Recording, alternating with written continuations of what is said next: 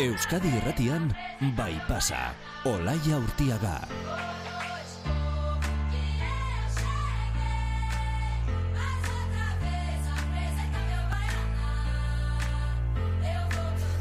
Arratsaldeon, hemen gatoz, bai pasako lan talde osoa, beste arratsalde batzuekin pasatu asmoz, eta ez gara inolaz ere gu eta zuek homogeneo bana. Gutako bakoitzak egiten du bere karpena. Zuk zeuk, baita ere.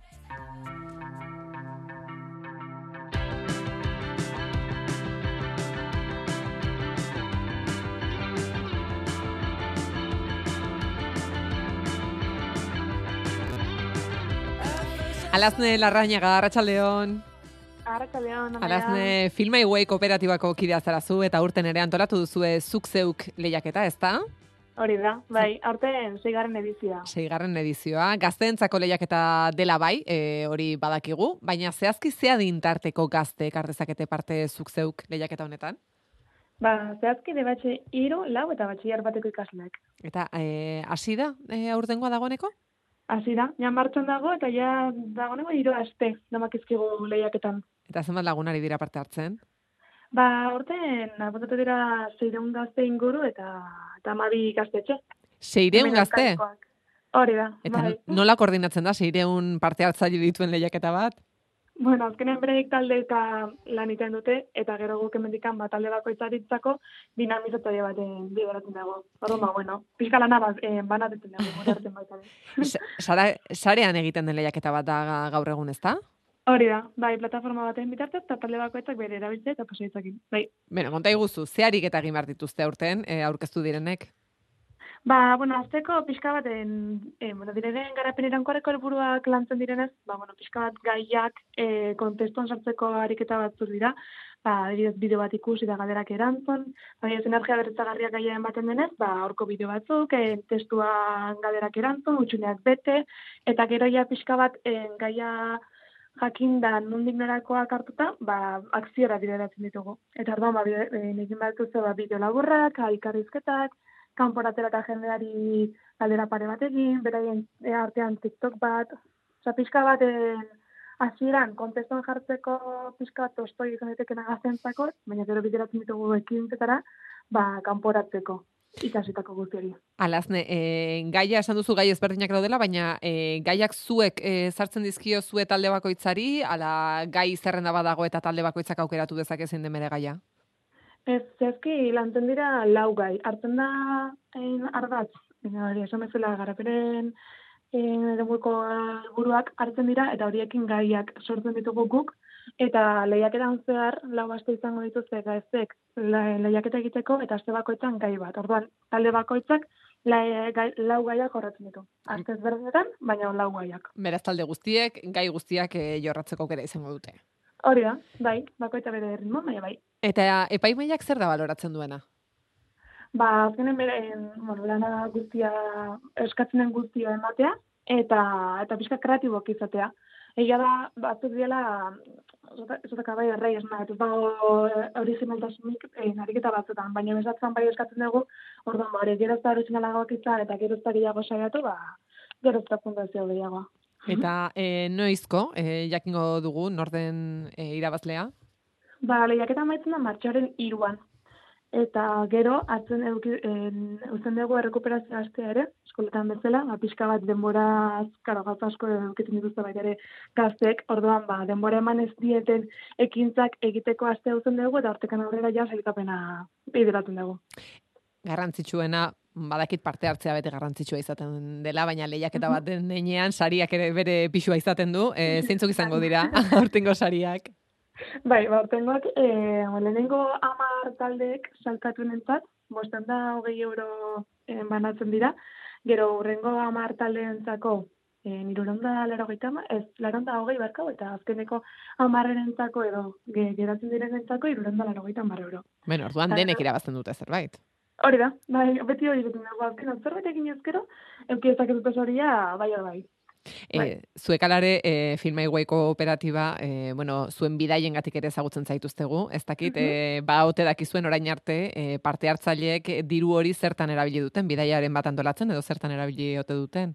Bai, ez azkenen gure baldintzan, en, sari honen baldintzaro erabiltzeko baldintza da e, filma egoi kooperatibakin bidai bat antolatzea, eta behin antolatuta sari hau deskontu bezala erabiltzea. Orduan, en irabazi duten sari guztiek, ba, gurekin bidaietan en, deskontu bezala erabilizan dute bas, Pariseko bidaietara, edo hemen inguruko salobera, edo azkenean Madrilera baita ere, bakoitza dijoan elmugaran, ba, deskontu bezala egiteko. Hmm.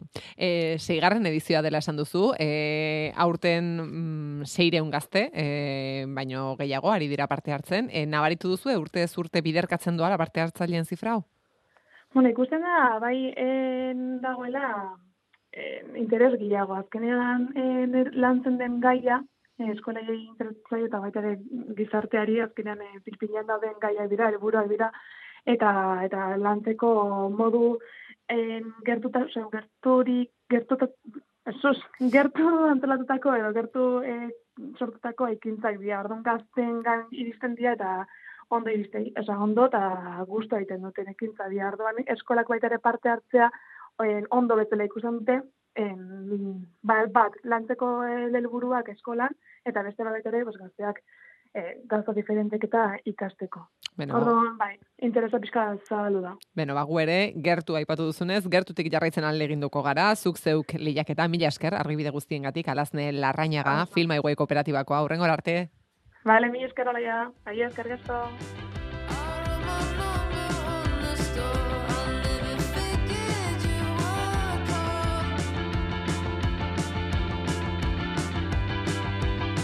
Gertu ere dut hemen, ondoan, teroeloki, arratsaldeo. Baita zuri ere, ba begira, beste ikasle talde baten ekimenarekin natorni gaur, gure jaialdia izan da joan den asteburuan erandion, tartanga ikastetxeko ikasle kantolatuta. Guillermo Arriola da ikasletako bat eta berak azaldu dugu nortzuk diren gu.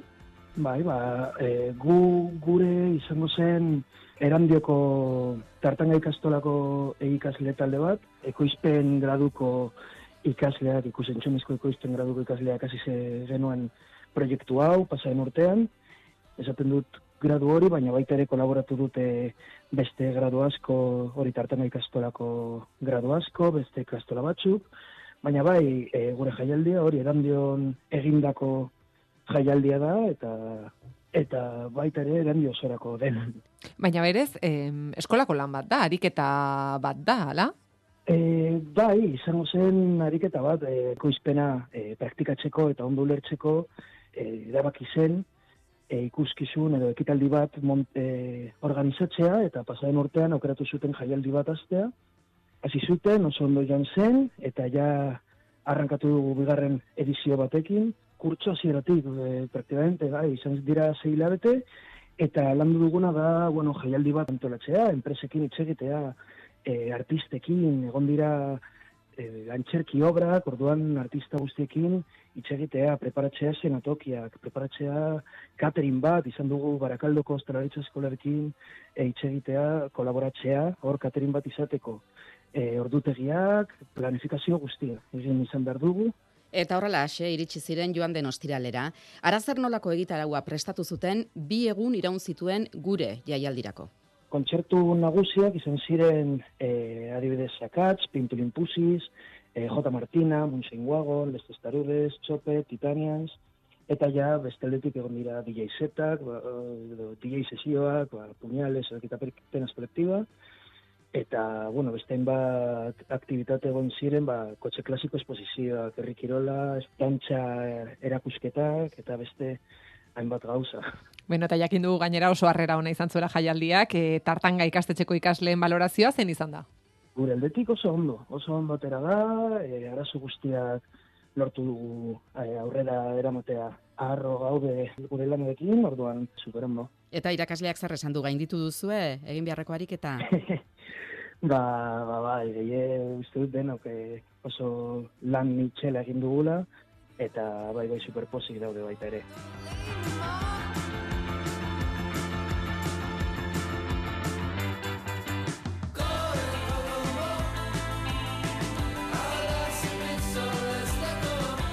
Oraintxe jarrai diezaiokegu bai pasan zuk zeuk lehiaketak ireki digun bideari, edota gure jaialdiak irekitakoari, eta azken honi helduko diogu parera etorri zaigulako Raisa laba ilustratzaileak jasoko duen sari baten berri. Amurrioko udalak jakinera ziduenez, aurtengo urrezko guk saria, Raisa alaba ilustratzaileari ematea erabaki dute. Raisa laba, arratsaldeon. Arratsaldeon. Gauz handia da hori, amurriotar batentzat? Nik uste dut baiet. Nik uste dut baiet, bai. Ze azalpen eman dizute, zergatik erabaki dute saria zuri ematea? Ba, esan diate, ba, pizka bat, bueno, batez ere nik uste dut eh, izan zela pasain urtean eh, Tour eh, de Frantziaren eh, kartela egin nuenez, ba, hori, ba, eh, uste dut herriaren ere eh, lorpen moduko bat izan zela, eh, holan bizi izan genuelako, ez? Eta eta bueno, ba nik uste dut hori ba izan dela ba gako oso importante bat sari honentzako. Mhm. Zure lorpen artistikoak nabarmendu dituzte, bereziki zuk esan bezala Frantziako turreko kartela egin izan da, e, mundu mailako proiektzioa eman zizulako proiektu ark. Berez, zer izaten da lare urrezko guk saria? Ba, nik uste dut, e, bueno, nietzako edo nire ikuspuntutik, e, Bada e, herriak egiten dizun ba, ba festa moduko bat, zeren, bueno, saria ematen dizutenean, egiten dute tipo gala bat, antzokian, aburrioko antzokian, eta, bueno, ba, e, bertan, ba, bueno, aurresku, aurresku bat erantzatzen dute, gero, ba, normalen aburrikoko musika eskolak ere jotzen du, eta, bueno, ba, e, niri kasu hontan, ez, e, ur, e, urte honetan, e, datorren hilabetean emango diote ba makia bat. Makila ba, bat. Makila hori hori da. Ta makila hori ba bada ba hori, ba herriaren ez tipo ezakite simbolo bat edo Beste mm, guk e, sariaren izenarekin eh, harremana duen e, eskultura bat ere ez, eman izan omen dute beste urte batzutan, ez? Hori da, guk e, bada e, amurrion, amurreko parkean dagoen eskultura bat, Angel Kaminokoa, Angel Kamino e, amurreko eskulture bat izan zen, eta ba, berak egin zuen e, eskultura handi bat, e, iru zutabetakoa, eta iru zutabe horietan ba, daude izena, jarrika, e, jarrita barkatu, e, amurrioko ba, errikiren izenak, eta ba, uste dut baita erakunden izenak, eta den izenak, pizkat denetarik ez, ba, guk hitzaren hori ba, nabarmena emateko. Eta materialari dagokionez zerezkoa da? Uste dut altzairuzkoa dela, bai, altzairuzkoa da, bai. Eta murrio non, non dago jarrita, non ikus liteke? Parkean, da parkean. parkean. Hori da. Zuri alare makila bat emango dizute? Bai. E, zuraz, zurezkoa edo... Ba, makillak uste dut emango didala, pasaden urtean eh, saria eman ziotenari, eta pasan urtean eman zioten saria e, Iñaki behari, da murreko ba, futbolista bat, hain entrenatzailea dena, eta beraz berak e, pasatuko dit, e, makila. Hau, aginte makil bat izango balitz bezala, Bai, ez? E, batak besteari pasatzen dio. Lekukoa baliz bezala xe. Eta eguna badakizu, noiz jasoko duzun lekuko hori? Eta non? Bai, bai, martxoaren amaseian amurrioko antzokian. Ez zaizu aztuko, ez, Raisa? Ez. Ez zara egunarekin nahastuko, ez? E, hitz egin genuelako bere garaian e, egunarekin nahastu eta e, Orain. elegante elegante jantzi zinen eta sari banaketa etzen egun hartan. Oraingoan ez zaizu horrelakori gertatuko. Ah, egia da, egia da. E, espero dut ez, ez? espero dut ez, ez? Elkarrizketa honen ostean ez, lasai. Lagun arteko guztiek esango dute. E, Raisa, egun honetan da eta joango gara, zu ikustera. Eskerrak, eskerrak. Aizu, Raixa, une honetan ba, aldan baiten, zure lanen bat ikusteko aukerarik? Ba, justo orain, e, ez, justo orain, ez, nik ezakite orain, baina, bueno, beti ba, interneten, ez, betiko moduan, badago aukera, ba, nire lanak ikusteko. Bai, eta kaso aldizkariren batean aritu beharko ginateke bila?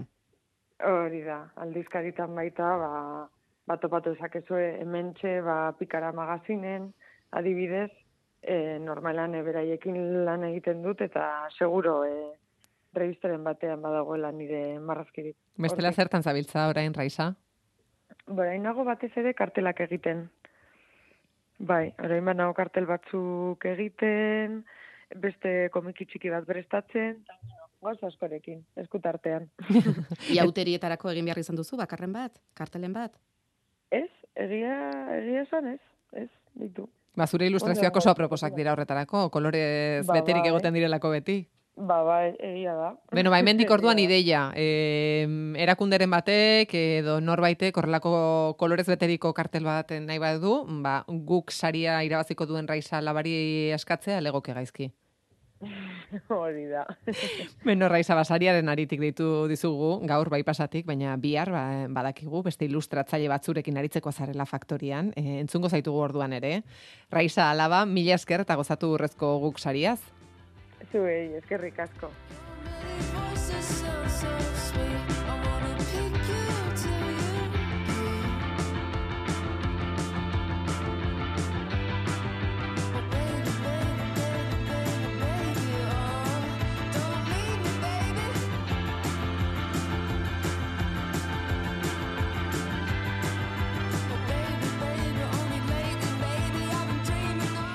Gutasunaz ari gara gaur bai pasan, eta jo genezaken soziologo edo antropologoren batengana guaz egon badaudelako teoriak, baina gutasuna mm, praktikatzen duen lagun batekin hitz egitea erabaki dugu.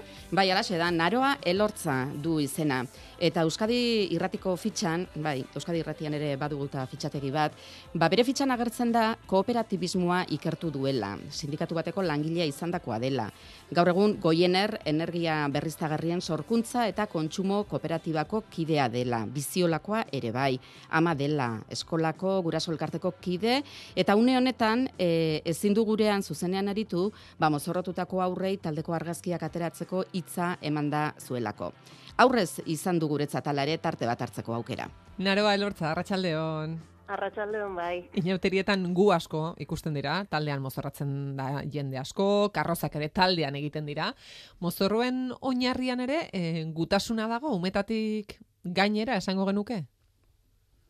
Eh, inauteriek eskintzen dute olako gutasun berriak ere ekitzeko aukera bat. Baina baita gutasunei barre egiteko ere aukera, ez? E, garenarekin eta ez garenarekin jolastu, gizarteak ezartzen dizkigu muga eta arauak hautsiz. Ta, eta nolabait ametxe egiteko modu bat ere bada, esperimentatzeko eta nordaki akaso gutasun berriak ere deskurritzeko. Beti egon litzezke aukerak, bai. Zuk ere umetatik elikatu duzu gutasuna, naroa. E, nitasuna eta gutasuna biak jaiotzen garen unetik ere ikitzen hasten gara. Existitzen dira kasualitateak, baina ikasitako eta ikusitakoek eraikitzen gaituzte. Beraz, nola ez, nik ere elikatu dut gutasuna, e, kulturalki eta politikoki jasotako erentziatik. Eta hortzeko katuko nuke herrigintzarako bokazioa, euskal gintzarekiko kompromisoa edo kooperatiba gintza, geura eta zenak ututako erentziare bada nola bai. E, zure formazioak baldu zer ikusirik e, kolektibitateekin? e, ez daki ba, ingenieritza informatikoa ikastia, oso kolektibotasunan ikurra, ez? ez gure imaginario kolektiboa mintzat ez da e, ingeniero informatiko baten perfil hori, baina, bueno, aritu naz ere kooperatibismoa ikasten, atzerrien pertsonen kudak, eta baina sangoneke arrasateko unibertsitateko lehengo urteaiek izan ziela behar bada kooperatibismorako lehen jauzia, ez? Organo kooperatiboak, batzarrak, garai, desente mugituak izan ziren garai Eta gerora gutasuna oso barneratuta duen e, kooperatibismoa ikertu duzu urte batzutan, e, arrasatearra izateak ere bultzatuko zintuen, beraz hortara, segura asko. E, honekin txistiak be bote dizkiate, eh? Arrasatearra oso mondragonista eta beste esparru kooperatibista batzutan bizkat adarra jodidate honekin.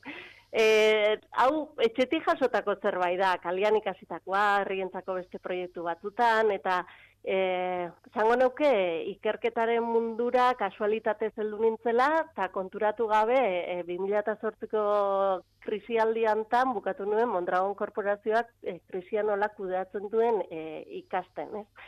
E, urte hoie gero kooperatiba handia bat izterakoan ere oso interesgarriak izan ziren, eta pixkat arrasateko kooperatiben esperientziak gero eta gehiago ezagutu, tresna gero eta gehiago sakondu, eta gero eta miresmen handiagoa sortu zitzaidan, ez? Baina badau horrere e, argilun batzuk, ze e, bezik, bueno, arrasateko kooperatiba mugimenduan, eta besteko mugimendu batzutan ere bai, baina badago, olako autokritikarako zailtasuna, e, zailtasun bat ikusten da, ez? E, ze zaila egiten dan e, garena edo lortu duguna perfektua ez dela itortzia, ez? E, ba, sanua da, oso sanua da, eta zenba kostatzen zaigun, ze badirudik gure burua kuestionatzia eta perfektuak ez garela esatia, ba, ahulago egiten gaituela, eta justo iruditzen zait kontrakoa dela.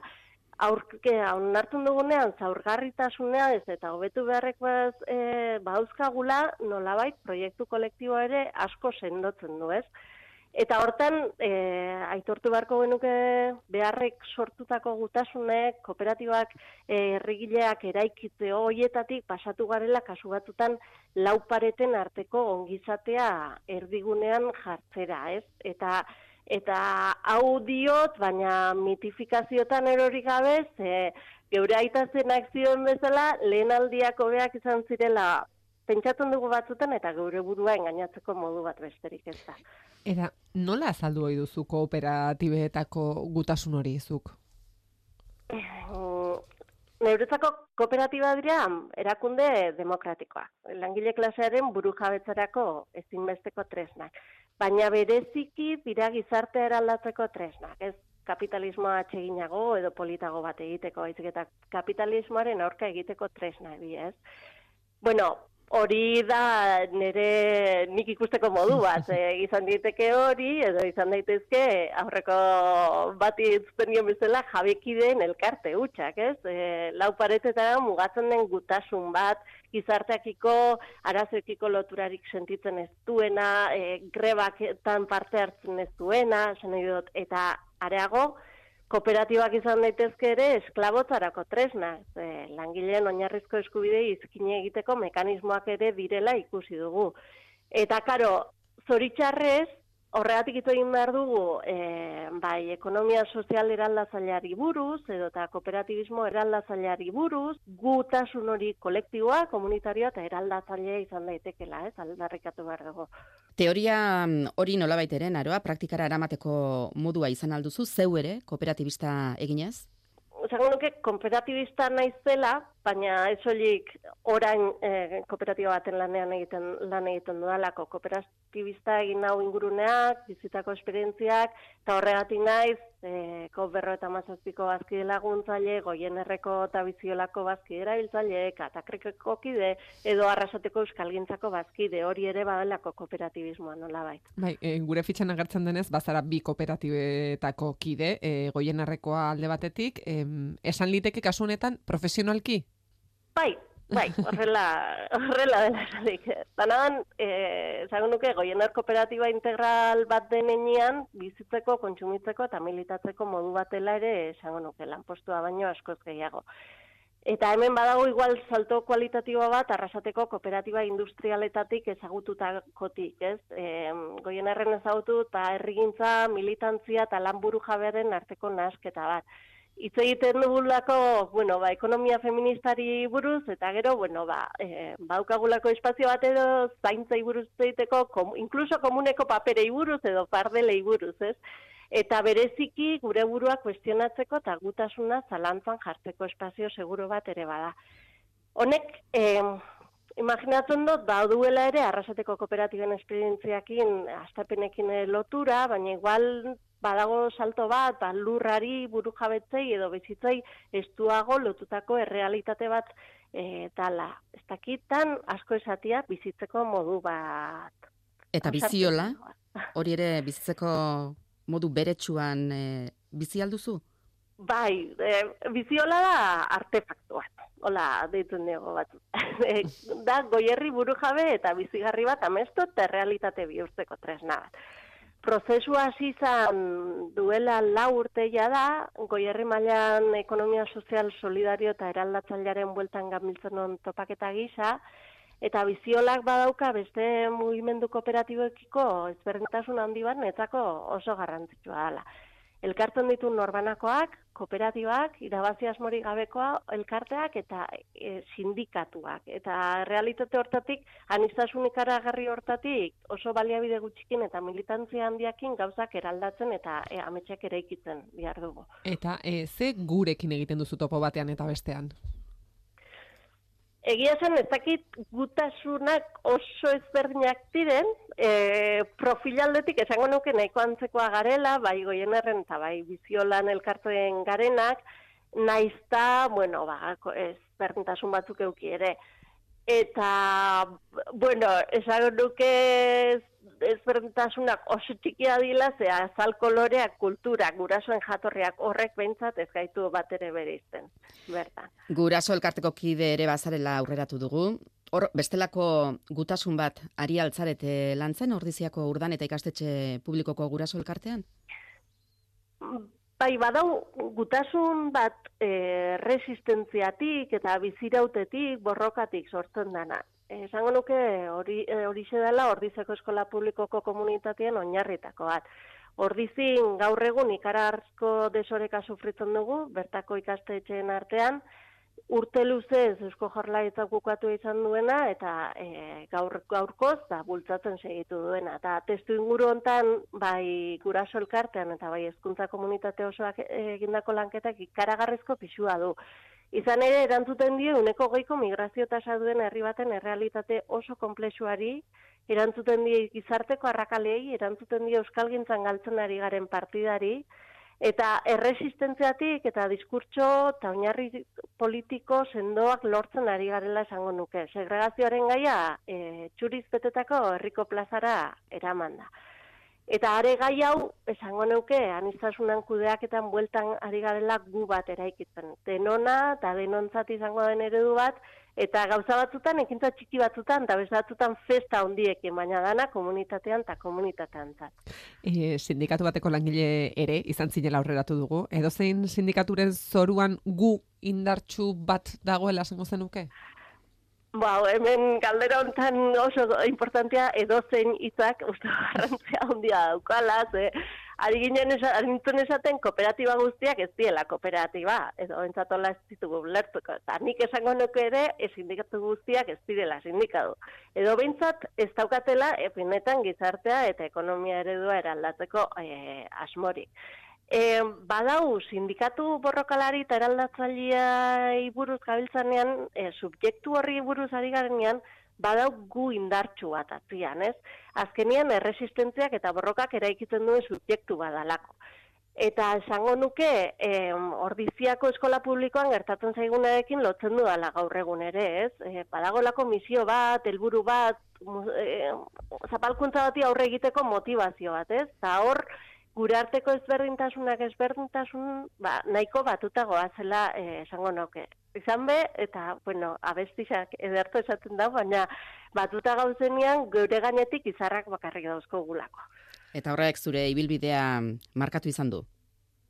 Bai, bai, bo, erabat, ni eh, akortanaz oindala urte asko, baina Mondragoneko arrasaten hor esaten da burbulia txikitxo baten bizi ginela, eta gero handik pasa sindikatutik e, pasa eta eragutu ezagutu benetako langile klasean ze prekarietate gordina dan, ze gauza krudelak ikustia.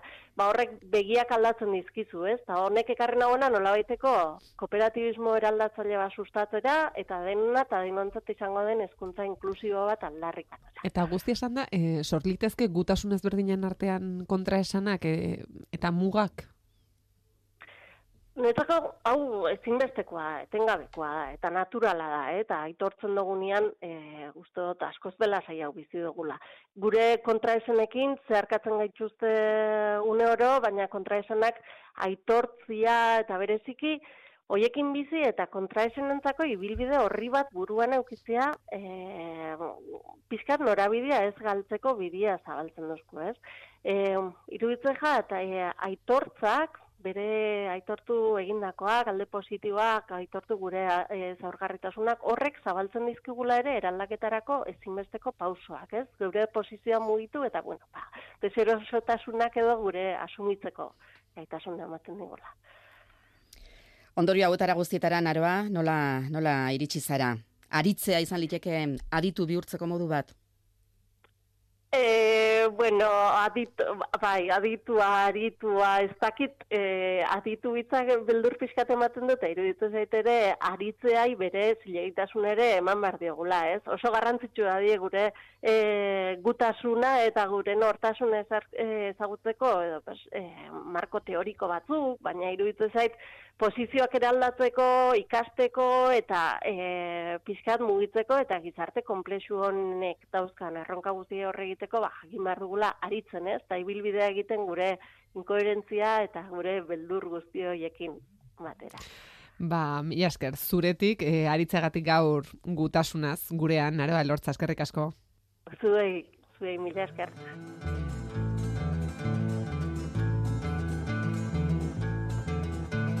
Ele zahar belatxka esto miru falsia Ustelu saina dario. Moskua zorrotza hasta para alpudia Zien itzala erio. Zain, zain, zain gure herria zain Eta gutasunari buruzko tarte hau amaitzeko guk musika taldea zein bestela. Irurogeita zortzean sortu eta ia hogei garren mendea amaitu arte ibili ziren bereziki iparraldean plazaz plaza. Baina mugaz bi aldetako soinu bandan geratu dira hiltzatuta euren abestiak. Beinat sarasolarekin guk taldearen sortzaile eta bukaera arte kide izandakoarekin aritu berri gara solasean. Lagun etor gurekin. Eta hori jakin nahi izan dugu ezer baino lehen. Lagun etor gurekin gonbitea luzatuz sortu ote zuten guk taldea. Ta, bai, nahi baduzu, guk izenaekin uh, hori uh, izan zen guretzako zen gu taulen gainean izatez. Eta publikoa uh, kin denak batera guk egiten ginuela. Hori zen gure helburua eta esan nahia eta orduan lagun etor gurekin da danak lagunak bezala euskaldun guziak eh, algarrekin eh, topatzeko eta lan egiteko algarrekin. Hori da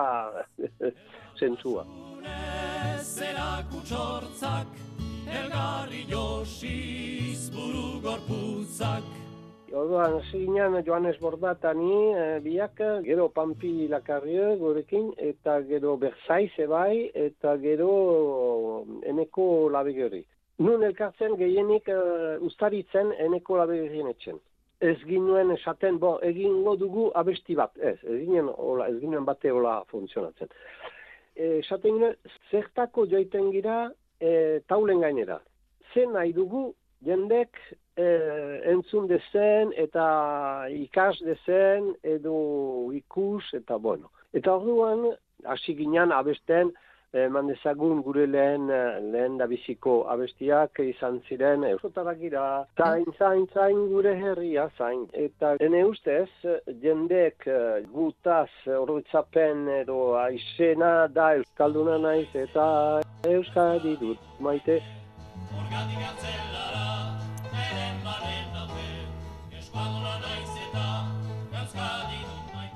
Eta orduan, eh, pixka bat ibili ginen hori kantatzen, orduko giro, politiko giro hartako abestiak. Baina ez luzaz, ezer eta ohartu ginen, gure kantaldietat etortzen zirea militanteak.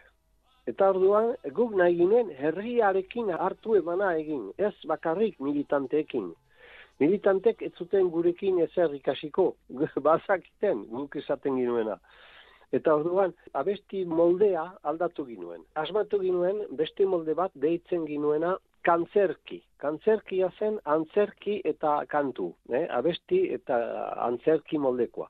Eta jendea, etortzen zelaik orduan, bere burua ikusten zuen, e, kondatzen bai ginuen taulen gainean, beren bizia. Bistan dena, gure ikus moldeaekin.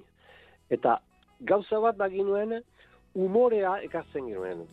Arbola gainia xoria da kantatzen, kantatzen da eta bazterrak inarausten, inarausi eta ostua da erortzen, euskal bihotza da, bilaiz egoiten, Eta kantakera horrekin egin zituzten mila bederatzireun eta laurogeita amabostera bitartekoak lan eguna beste lanbide batzutan igaro ondoren. Ah, bai, gu ez ginen bat ere, bat ere profesionalak, eh? Ah, ez ez. Guk uh, astelen goizetan behar ginuen lanera joan, eh? Bat uh, laboraria joan ez da, gero uh, Pampi eta ni uh, erakasleak, e, eta eneko bai laboraria, bai? Baina uh, kasik, kasik, kasik urte guziz eta asteburu guziz edo e, ikasten, edo elkarrekin e, mintzatzen, eta holasek, bau, zertaz buruz egingo dugu, eta hau denak pixka bat konpondu arte, eta iritzen ginen, eta gero, e, horroitzen naiz e, urte batez, e, hemen iparaldean ibili ginen, irurogoita iru aldiz urte batez, abesten. Eta ez bate profesional izan gabe, eh? Arrantzale maitagarri gogo handia dire irri, libertate zainegarri, hautatu gure aberri, arrantzale maitagarri. Plazan aritu arren nagusiki diskoak ere atera zituzten, guk taldekoek amarren bat kontatu dizkiegu. Bai, bai, bai, bai, bai, egin dugu alako eh, bilduma bat amar, amar diskoekin. Hori egin ginuen, eh, gero, eh, geostik, eh. Ba, hemen Siberuan e, baginuen e, Niko Etxart, eh, ezagutu dena, eta arek bazuen estudio bat grabaketak egiteko, elkarrekin ere egin ditugu bat edo beste, baina bo, donostian eta hola, orduan guretzako kilometroak ziren, eh, asko, eh. Bueno, bueno. Diska bat guretzako ez da, ez dugu irabazi bate guk, orfan, hoietan ez gira profesionalak, ez dugu, ez dugu bat ere diru ikateratzen kantuetak eta abestegitaik. Baina, da, gure pasaiaen eh, horretzapen bat emateko jendeari.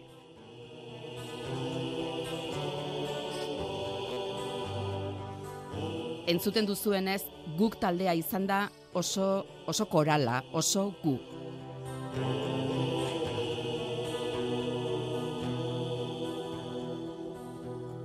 Bai, ginen lau, eh, ez zen eta asko, baina, bueno, bai, bai.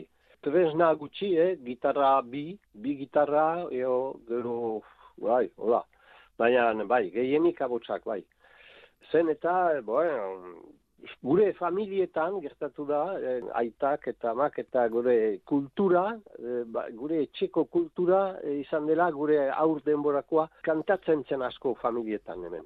Gu izatez laborari edo genekazari umeak eta orduan ez dakinik e, bazen xerria hiltzea edo edo ez dakit zer edo ogi, joi, ogi joitea edo harto suitzeak eta nola auzoak eta biltzen baitziren abesten ginuen asko, e, nire aitak, hemen ezagun, bazazkian, anitzan iz e, kantu e, euskaraz, eta orduan, e, bon, kantatzea guretzat gauza normala abezala da. Eta horrela xe, normal iritsi dira hogeita batgarren mendera guk taldearen hainbat kantu. Guai, badakit, eh, eman ezagun eh, Siberuan hemen bizi naiz ni, eh? eta batzuetan eh, esaten didate, e, umeak autobusean, eh, eskolat e, ibiltzen dire laik eta autobusean abesten dute lai, la la la la la la la Eta entzun dut ere, iruñan pelota partidan, jendeak abesten hori, lai, la la la la la la, e, arbola gainako hori errefranoa. Lai,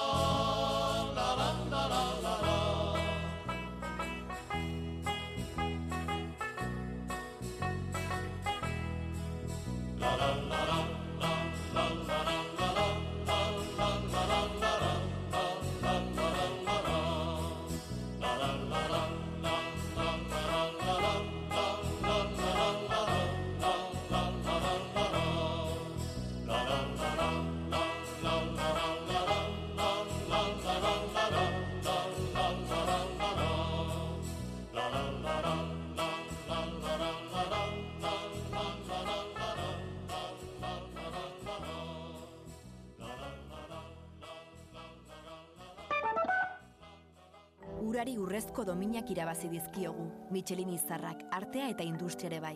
Baina uholdek den dena bereganatu dezakete.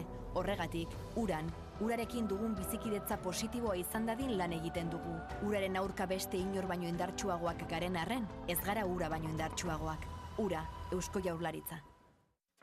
Otsailaren bederatzean izordua duzue getxon antzerkirik onenarekin, hiru kortxe, azukre asko eta brandi gehiagi lanaren eskutik. Zazpiterdietan zuen zain egongo gara Amankai Gaztainaka, Iraia Elias eta Erika Olaizola protagonista dituen muntatze divertigarri honekin, bikote harremanen ereduak eta maitasun erromantikoaren estereotipoak kritikatzen dituena. Sarrerak salgai kutsabank sarean, musike barrin eta Romo kulturretxean. Antolatzailea Getxoko kulturretxea. Gauza asko gertatu dira. Poste naiz konpondu zaretelako. Zori gaiztoko istripua edo naita eragindakoa. Arene eta Jon onik atera altziren? Irabazi arte iru. Bihar gauean estrenaldia ETV baten. Gure bizitzako galdera garrantzitsuna, ez da? Zer da edertasuna? Batzuntzako izango da beti txukun txukun eta e, arratza pasata bezala ikustia lorategia, eta beste batzuntzako, ba, eroritako horbela horren kolore aldaketak eta mugimentuk eta paregabiak izango ja. Landa berri, ikuspegi guztiak kontuan hartzen dituen saioa. Larun batero, goizeko bederatzietan. Bai pasa.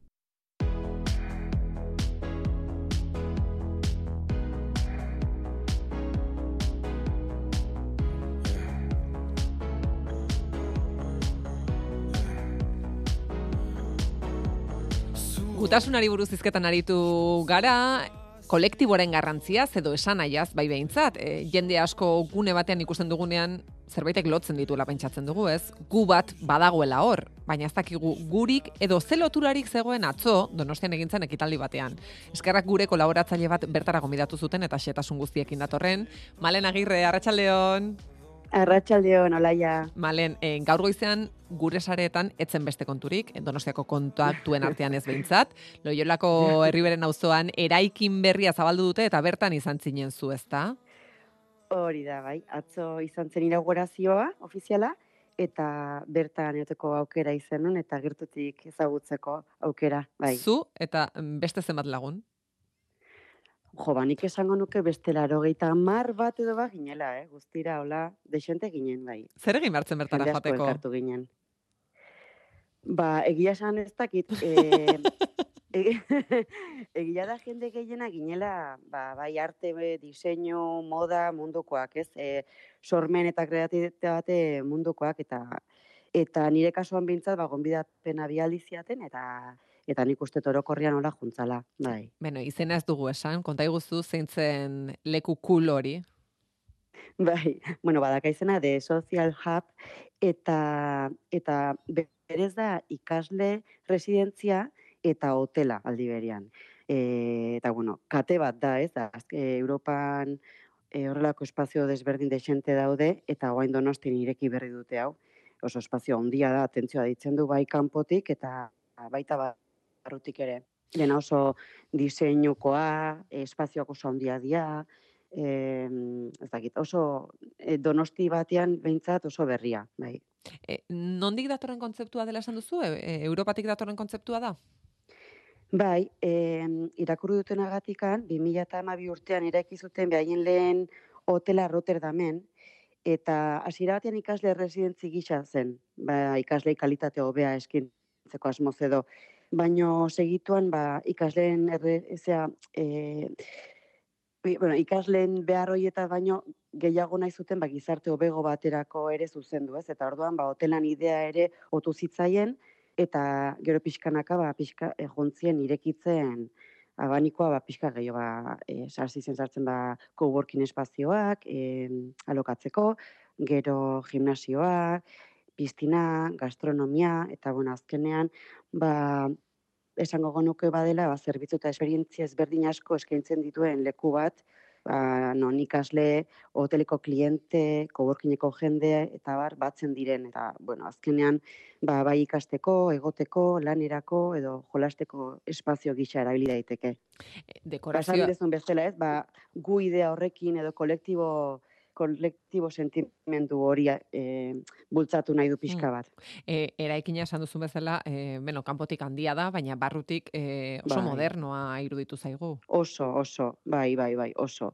Oso modernoa eta oso berria. Eta ba, ni gogoratzen ez sartu ginela eta zeuden ba, musika jotzen, gero eta bernantzeko bat, baina butakak eta denak oso diseinukoak, lanparak ere, altura handiko espazioak, gero erdian dagola karakoleko eskailera bat bezala, baina oso ondia, oso denak atentziozko deitzen du, baina aldi berean sensazio pak, lasaia ematen duz, es- oso espazio zabalak dira. Adibidez, goira eraman gintuzten eta bertan egon ginen ikasleen sukalde izango litzaken espazio batean, eta dena irekia zen, sukaldea eta mailak eta dena bat ziren, baina dena oso oso oso modernoa, diseinukoa. E, gaur gutasunari buruzari garenez eta zuk ere esan duzun bezala, e, jende alkartzeko mm, kontzeptu bat bilatzen duen lekuare bada, e, baina zer nolako jendea bildu nahi du? Zein da bere targeta? Ba, ba, ba guztietakoa, ba, zaharra, gazteak, ikasleak, langileak, bertakoak eta bidaiariak, guztiak, guztiak batu nahi ditu, bai. Eta, dago. eta ekintzak, e, ze atzo esaterako afari bat egin zen, baina zer nolako ekintzak antolatzen dituzte? Bai. Bai, ba, e, nik dakitenez, egin dituzte ja zeramika tailerra egin dute, gastronomiarena ere, eta yoga, jogarena ere. Eta orduan, ba, bueno, nik uste dut, ba, azkenean sormena eta kreatitateari lotutako ekintza mordoa egingo direla. Baina edonork parte hartu lezak ekintza horietan, ala bazkide izan behar da? Nik uste bazkide izan behar dela. Mira, gure kasuan adizatzo, e, joan ginen eman ziguten poltsatxo bat eta poltsa barruan, bueno, kaja batean tarjeta bat, eta tarjeta hori da pixkat bazkide izango bagina ez dela, proba moduan erabiltzeko bertako instalazioak hiru hilabetetan zehar. Eta gero ja gustatzen bazaigu, ba, bazkidetu geha. Orduan nik pentsatu, pentsatzen dut bazkide, bazkidentzat dela. Bai. Ben, orduan, orain, e, proba daukazu, beraz, hiru hilabete hauetan e, joan zaite probatzera, eta Txandaka- joango zara esaten, e, gu gustora joango ginateke kuskusiatzera, egia esan hori badakizu, malen, e, gu beti e, leku berrietara joateko desiatzen. Bai, ba, merezi du, eh? Behintzat ezagutzeko merezi du, ze olako leku asko ez daude hemen. Em, erakusketa gune berriak ekarri ohi dituzu zuk e, gurera, e, leku Bai, bai. berri honek ere ba aldu erakusketa gunerik. Bai, bai, ba, badauka, eta otxaiaren hogeita iruan inauguratuko da Andoni Beristainen ateri erakusketa, eta mereziko du, ze, bueno, nahi behintzat artista ezela ikaragarri gustatzen zait. Bea berez argazkileria eta diseinu lanetan ibiltzen da, eta, bueno, kombinatzen ditu, bai, arte zuzendari lanak, diseinuak, gehien bat eh, ezaguna da argazkien baina, bueno, e, diseinuan ere asko dabil, eta, eta oso lan politak egiten ditu. Zer nolakoa da, e, Andoni Beristainek zabalduko duen erakusketa? E, uste dudalako berekin hitz egiteko aukera bai izan duzula, e, bere Bai, erakusketaren bai, inguruan bai. ere, ez? Bai, ba, bueno, ba, proposatu zioten hori inaugurazio moduko zerbait egiteko, ba, erakusketa bat prestatzeko, orduan zerbait berria nahi zunin, eta horrela indu ba, amabost argazkiko serie bat, ateri izena jarri diona, ironi puntu batekin, ez, ze, ba, jolastu pixkat, ba, nola, donostien euri asko iten duen, eta ba, pixkat horrekin, ze bere argazkiak ba, oso eguzkitsuak eta dia, eta, bueno, horrekin jolastu, jolastu nahi izan du eta dia amabost argazki, ba, batzuk ba, lokalizazio ta, es, espezifikotan egindakoa, o, bodegoi landu batzuk dira, beste batzuk ba, bodegoi sinpleagoak bere estudioan inda, eta paisaiak ere ikusi izango dira, donosti eta inguruko paisaiak. Eta ba, azkenean esaten dudala, ba, bere donostiren interpretazio eta reinterpretazio moduko bat, eta kontu kontutan hartu du ba, bai donosti, bertako kultura, eta espazio berri honen ba, ba izatea, ez azkenean ba, residentzi izateaz gain, ba, hotelare badela, eta bueno, pixka bat, ba, ba, idea guztia hori nahaztu ditu. Hori guztia saiatu da islatzen. Andoni, e, zure belaunaldiko artista da edo... E, Bai, An- Andoni da, e, hogeita mala urteko zumarra gatarra, Bartzelonan e, onda urte dexenten, bizitzen, eta, eta orain dela gutxi etorri da berriro donostira. Eta lan asko egin ditu baita ere ba, bere bizitzaren inguruan eta hala ba, kontatuz bere gauzak eta azkenean ba, jendea identifikatzeko, sentitzeko ba, gertutasun hori eta laguntzeko asmoz eta eta niri asko gustatzen zaiten artista bada, indar asko dauka. Mm. E, horrelako espazio baten erakusketa bate jartzeak zer nolako interesa izan lezake mm, esaterako zuretzat, e, malen, diot, arte galeria bat Mm. ez denean beste publiko batera Mhm. iristea errazagoa da, ala zailagoa da jendearen interesa piztea. Bueno, nik ez, da, ez dakit, niri ez zait iruditzen txarragoa denik, ez, osea, esan nahi dut, beti ematen du ba, arte lanak galerietan egon behar dutela, baina espazio ezberdinetan jartzearen eretzako uste dut positiboa dela, azkenean ba, jende ezberdinak ikusi, ikusi dezake, adibidez, beste saio batean komentatu genuen nola loreak mendianen ere Hmm. egin erakusketa, ba, bertara juten den jendeari igual ez da galeriatara juten den jendea, edo bai, baina bueno, ba, horrela zabaltzea publiko ezberdinei ere nire interesgarria iruditzen zait. Eta espazio hau egia esan nahiko lotuta dago artearekin eta diseinuarekin, eta bueno, niri positiboa iruditzen Mm. zait. Bai, e, gaur Bai. e, gutasunaren inguruan eta kolektiboaren inguruan e, hitz egiten genuen eta egia da behar bada e, zure espazio bezala arte galeria bat edo artea lantzen den espazio bat sentitu Mm. dezakezula em, gehiago e, bueno, ba, zure esentzia horrekin doala, baina Bai, behar bada bai. ez Hombre, eta desberdina da, azkenean galeria batek eskaintzen dizuna, hortara, hortara dedikatuta daude, ordan ba, argiak, espazioare kontutan hartzen da, obrak ikusten dia lehenengo, non kolokatu, zergatik, beste lan bat dago horratzean. Azkenean, ez da hor- horra jarri eta listo, ez, ondo pentsatu behar da dena. Baina, bueno, horrela ere beste modu batera gerturatzen da jendearen gana lana, eta ez dakit. Bai. Aukera hona iruditzen zait. Behar bada ere, em, loreak mendianeko kontzeptuara aipatzen genuen, genuenean hori esaten genuen, ez? E, bueno, Bai. artelana espaziora egokitu behar da, edo espazioa egokitu behar da artelan horretara. Hori da, nik uste dut fusio bat izan behar dela bi gauzak, ez E, egia dena da polita dela baz, lana eta espazioak bat egitea. Naiz eta galeria bat ez izan ba, kontutan hartzea, ez? Bestela jo egiten den arte artistak egiten duen lana galdu egiten da eta eta pena bada. Baino nik uste dut ondo joan daitezkela. Eta gaiat esate dizut kasu honetan espazio espazio honek badu potentzial hori. Aukera asko ematen ditu. Espazio berri pi, desberdin pila badazka. Ba, behar bada, e, espazio horretan, The Social Hub e, donostia horretan, e, zure artelanen bat ikusi genezake, batek daki. Bueno, aizu batek daki. Ni orain Andonin erakusketara joango naiz, hogeita iruan, eta eta gero gerokoak, baino bira ondoango litzake. Noiz arte dago e, erakusgai, badakizu? Ba, e, komentatu zian, okerez banago, udara bitarte egongo dela.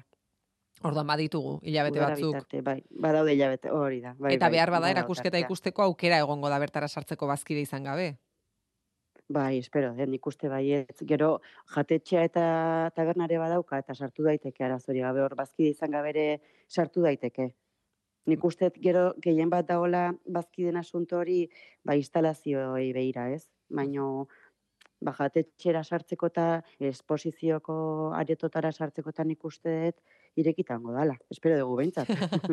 Malen, e, em, ez dugu esango zure hitza betetzen ari etzarenik, eh? E, hilabetero ona gerturatzen zarenean, espazio berri eh? bat e, zabaldu baldin bada edo guk e, sarlekurik ez daukagun espazio horietara guk em, sarbidea zuk egiten diguzu. Beraz, e, ezagutzen ari gara e, espazio berriak eta zu, zuk esan bezala, ba, espazio hau ere egia da atzo ikusi Bai. genuela, e, bueno, sarean jende mm, ezagun asko bertan Bai. zegoela, eta e, eskerrik asko eskerrik asko zu bertara ere joategatik eta gure espia lana egitegatik. Niretzako placer bat, oso gusta nabil, espielantxo hauetan. Malen bestela, eh, arte suertea, suertea nahi zeukitzen, osea que bueno, aizu. Aprobetxatingo bueno, dugu. da, behar bada ez da sorte kontua izango. ez dakit ba. Ba, Malen Agirre asko eskertzen dizugu e, bertara gerturatzeagatik eta dena bertan ikusitako eta kontatu daiteken guztia, bai pasan kontatzeagatik. Malen Agirre mendik hilabetera arte eskerrik Bai. asko. Hori da, muixo handi bat, agur.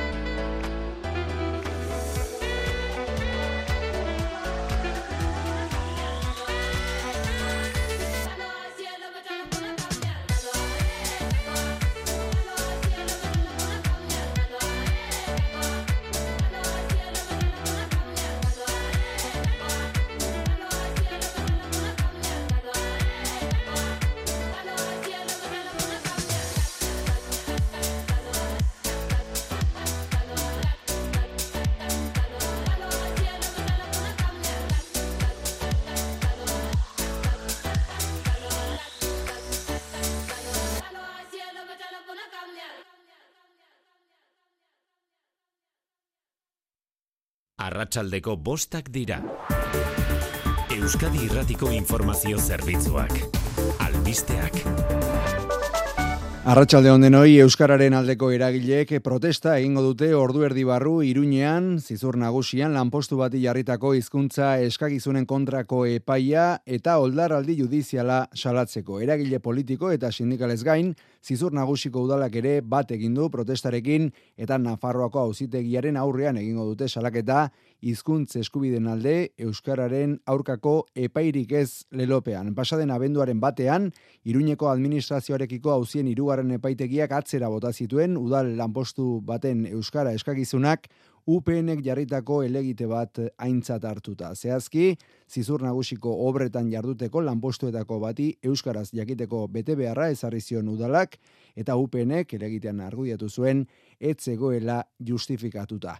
Beste erabateko protesta bizi mugimenduak egin du mugerren, bertako ezegune batzuk lurrarekin estali eta merkatalgune bat handitzeko baimena eman ondoren mugerreko herriko etxeak. Lurra bota dute herriko etxe parera biziko ekintzaileek eta salatu dute ezeguneko amabi hektarea erabiliko dituztela merkatalgune hori egiteko andoni lizeaga. Elkargoaren eta mugerreko herriko etxearen oniritziarekin merkatalgune handitu nahi dute, besteak beste kamioiak trenez garraiatzeko egitasmoarentzat. Bizik uste du gisa horretako naturaguneak ezeguneak soilik muturreko arrazoiengatik artifizializatu behar direra gael banzan. Baimena eman du, merkantzia zentroa handitzeko eta hori kontragira zenta hainitza jaizoi bat dira, klimarean dako, uoldean dako, bai eta ere eh, espe, babesturitako eh, espeziak baitzira, ez da posible hori egitea eh, gaur egun. Alternatibak daudela diote adibidez ezegune ondoko eremu batean lekua dagoela diote. Horren ordez, salatu dute bi urtez leku horretatik mila eta lareun kamioi pasako direla bi metro garaierako lurra utzita. Rola irigoien auzapesa ezen herriko etxean gutun bat utzi diote behin ekin zamaituta oraino iruila bete baititu gibelera egiteko. Osasun gintzari lotuta osakidetzak eta sindikatuek hauteskunde sindikalen prozesua abiatzeko akordioa egin dute. Gaur osasun arloko maila elkartu da eta bertan egin dute adostasuna. Osakidetzan amar urte dara mate, hauteskunde sindikalak egin gabe eta hori dela eta osakidetzak azpimarratu du garrantzia berezia, du, berezia duela lortu duten akordioak. Eta kultur arloan David Zit trio irukoteak kontzertua eskainiko du Periko Sanbit saxo jotzaile ezagunarekin batera, iluntzeko zortzietan gazteizko Vital Fundazioa kulturunean. David Zit piano jotzaile gazteizarra bere sorterrira itzuliko da, berak gidatutako proiektua jendaurrean eskaintzera. Besteak beste, swing, jazz modal, groups eta kontzeptu garaikideak nasi dituzte musika proposamen honetan, lau musikarien artean sortu oiden giro berezia transmititzeko alegina egin nahi dute, eta David Zidek berak eman dizkigu kontzertuari buruzko zertzela da batzuk. Guk egiten ditugu ba, komposizioak, baina estetika konkretu batzuekin. Oinarritzen gara Coltrane'en musikan, John Coltrane'en musikan. E, bueno, egingo dugu abesti bat Manuel de Faiaren obrako zati bat, deitzen dela fuego fatu. Egongo dira estetika asko inguruan. Errepidetan, aparteko eragozpenik ez dago ordu honetan, segurtasun sailak berri eman digunez, hori bai, aize zakarra dela eta arretaz gidatzeko eskatzen du. Hain zuzen aize bolada bortitzen ondorioz, jada amalau dira loiun bertan bera utzi dituzten egaldiak eta lau desbideratu beharra izan dituztenak. Segurtasun sailak alerta laranjara igo du abisu horia aizeagatik eta Euskalmetek bere aldetik iragarri dutu datozen hortuetan ere zakar joko duela ego mendebaldak bereziki mendebalean. Gainerakoan, zerua estalita eta tarteka euria egin dezake anemenka. Ba, oraingoz besterik ez, albiste gehiago, seietan hemen Euskadi Erratian eta informazioa noiz nahi interneten eitb.eu satarian.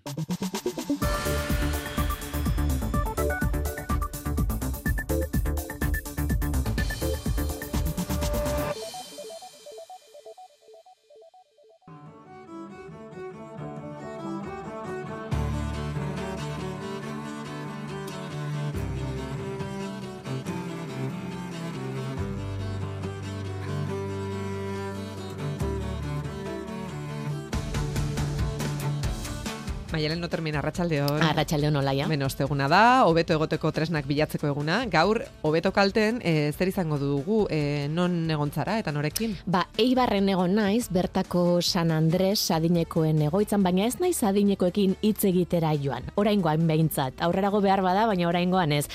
Kontzertu bat ikustera joan naiz.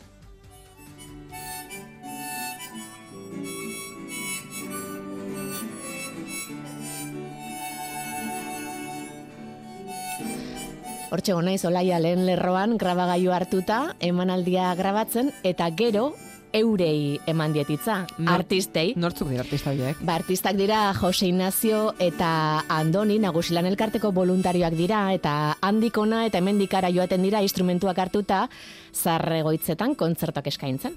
Ez dakienaren esango dugu e, nagusilan adinekoei konpainia egiteko elkarte bat dela eta hainbat jarduera eskaintzen dituztela adinekoei begira beti ere. Hori da, eta kasu honetan voluntario izateari buruz hitz egin dut eurekin, izan ere e, altruismoak berekin hainbat e, onura dakartza eta bueno, horren inguruan aritu gara. Eta kasu honetan e, nolako emanaldia eskaintzen dute? Banik baino beto eurek azalduko digute.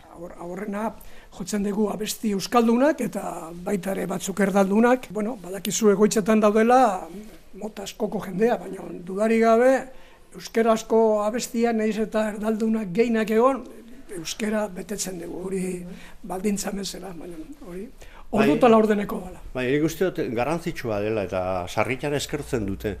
Ba, bueno, eskerrak euskeraz ere zea kantatu dezuela, ze bada ba, Euskaldun asko ba, ba, agian e, kanpokoarekin harreman gutxi daukana eta barruan ba, izkuntza nagusiena agian gaztelera da eta beraiek pixkat erraru xamar sentitua itezke eta orduan eskertzen duten norbait kanpotik ba, euskarazko abestiak eta ekartzen du nian, ez da? Uh Bai. Zein da zuen repertorioa? Oh, ba, bueno, ba, ez da, hor daukat liburuzka, eta hor dauzkagu berroita marro bat abesti edo, euskeraz eta gazteleraz, denetik oso euskerazkoak normalian ezagunak izaten dira, laboa, lete, lertxundi eta, bueno, ange dualderenak ere bai, eta gazteleazkoak ba, gehiago dira, ba, bueno, ba, boleroak, e, e, zera, e, abanerak, eta horrelako, horrelako abestiak, bai.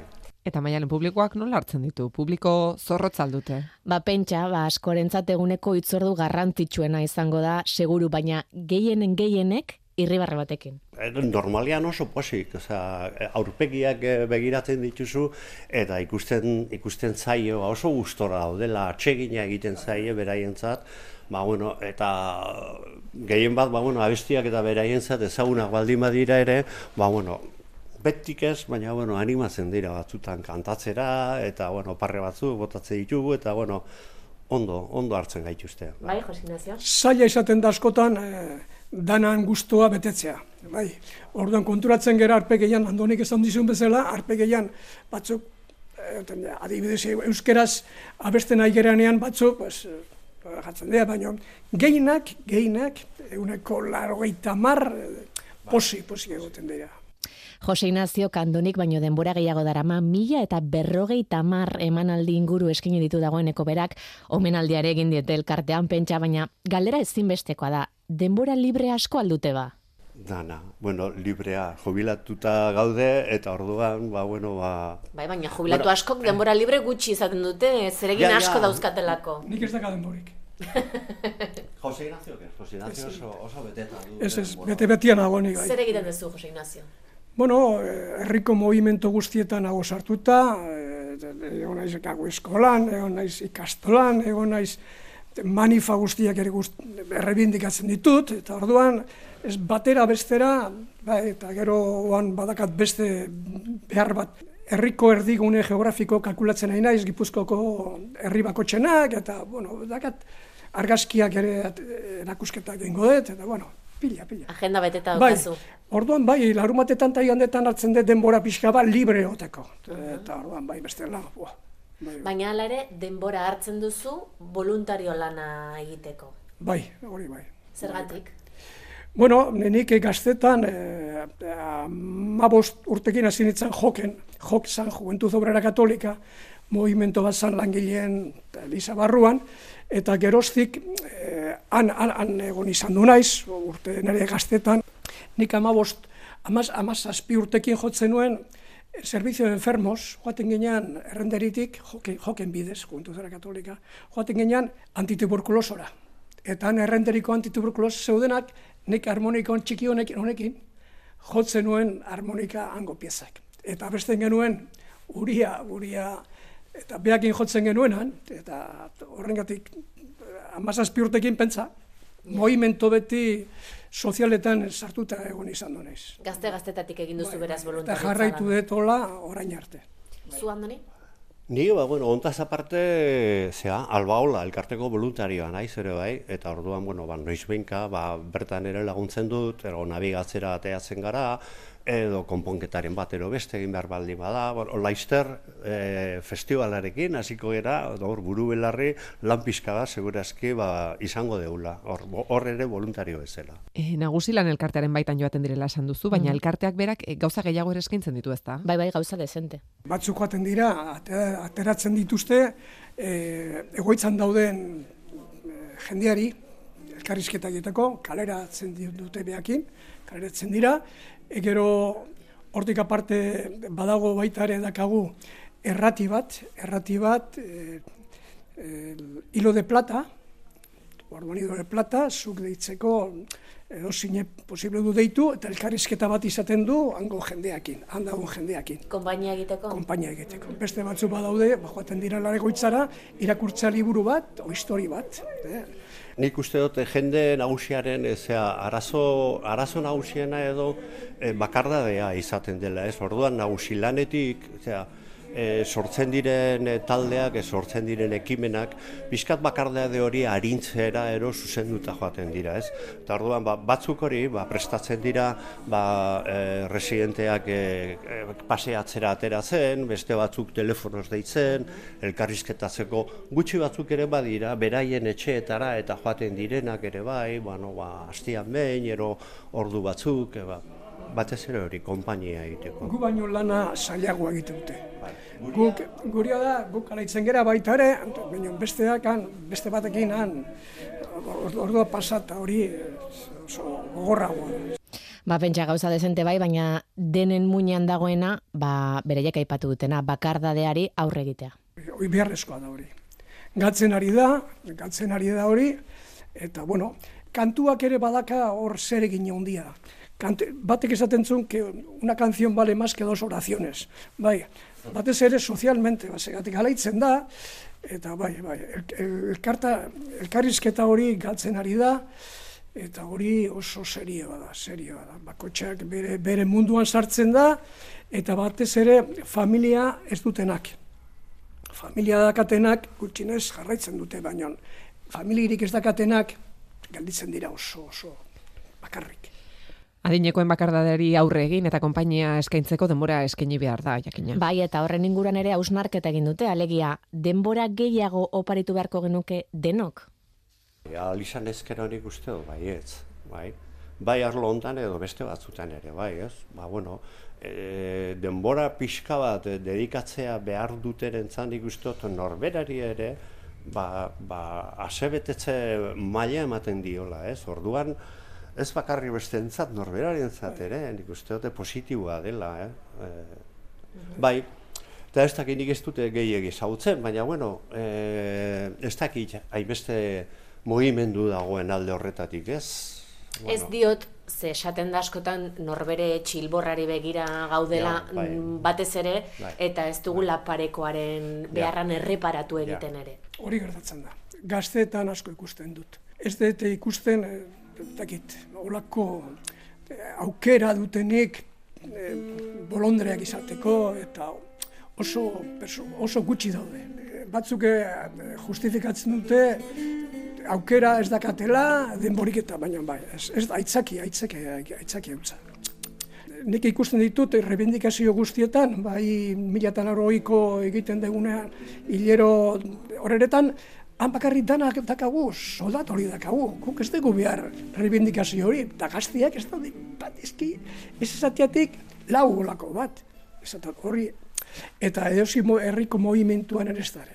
Ez bada futbola, eta olako kirola, kortarako, baina oso oso, nik, ez dakit, pixka pesimista nago hortaz. Tira hauek eta bestelako hausnarketa batzuk ere bota zituzten kontzertuaren ondoren. Eta kontzertua bera ere grabatu zenuen? Bai, bai, ia osorik, saltitxo batzuk ere entzungo ditugu, eh? Eta hauek guztiak norekin komentatuko dituzu gaurkoan? Ba, voluntariotzaz, voluntario izataren onurez, altruismoaz eta gehiago pentsatzera bultzatzen gaituzten hausnarketa batzuk ere izketaga izango ditugu, izararregi psikologoak eta eta nik. E, iluntzeko bederatzietan, ez? Hori da. Eskerrik asko maiale. Agur, olaia. Maitea, zure gurasoen baino gela berritu beharko genuke. Eta baino ontzi aukendu ja. Ja, dutxa bat, ja. Dutxa ja. Baino ontzitik dutxara zortzi ordutan. Bost urteko bermearekin, diru aurreratu gabe, eta nahi izan ezkero, interesi gabeko finanziazioarekin. Etxeko baino ontziak kendu eta gustora ipiniko zenuke dutxa eder bat? Dutxa ja. Dutxaia.com Euskal Herriko antzokietan badon opera postdramatikoa. Hogeta irugarren korrikaren ekitaldi kultural nagusia. Arrapatu agenda korrikaren webgunean. korrika.eus.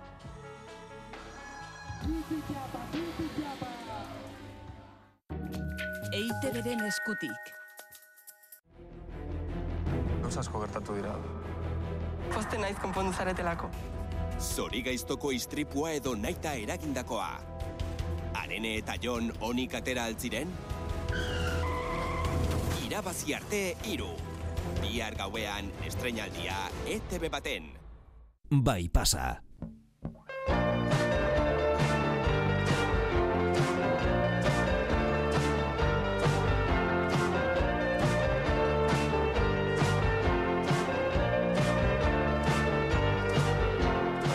Bai, pasan zaleak gara, ohiko ditugun gauzei beste ertz bat topatzeko, e, alegintzen gara hitzei, joerei, edo esanaiei zenbait lekutatik begiratzen. Eta sinetxita gaude, pertsonei ere beste begi batzuekin begiratu diezaiekogula.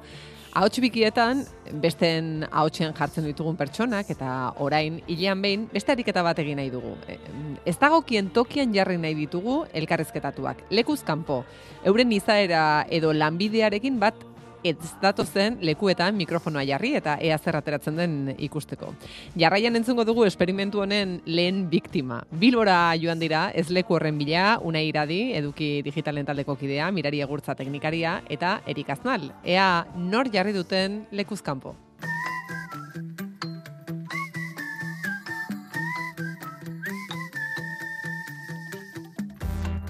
Ez dagokigun tokietan, gureak ez diren lekuetan edo itxura hutsean ez leku ditugun horietan. Arrotzaren biluztasunetik, alaxe, oskoletik kanpo jarri nahi ditugu elkarrizketatuak. Eta gaurkoak idatzitakoa da, denek diote jadanik ez dutela inporta jatorriak eta almugak.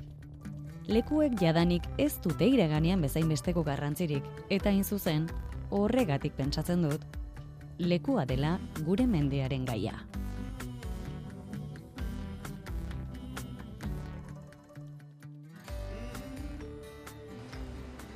Oinigo aztiz, urte askotarako.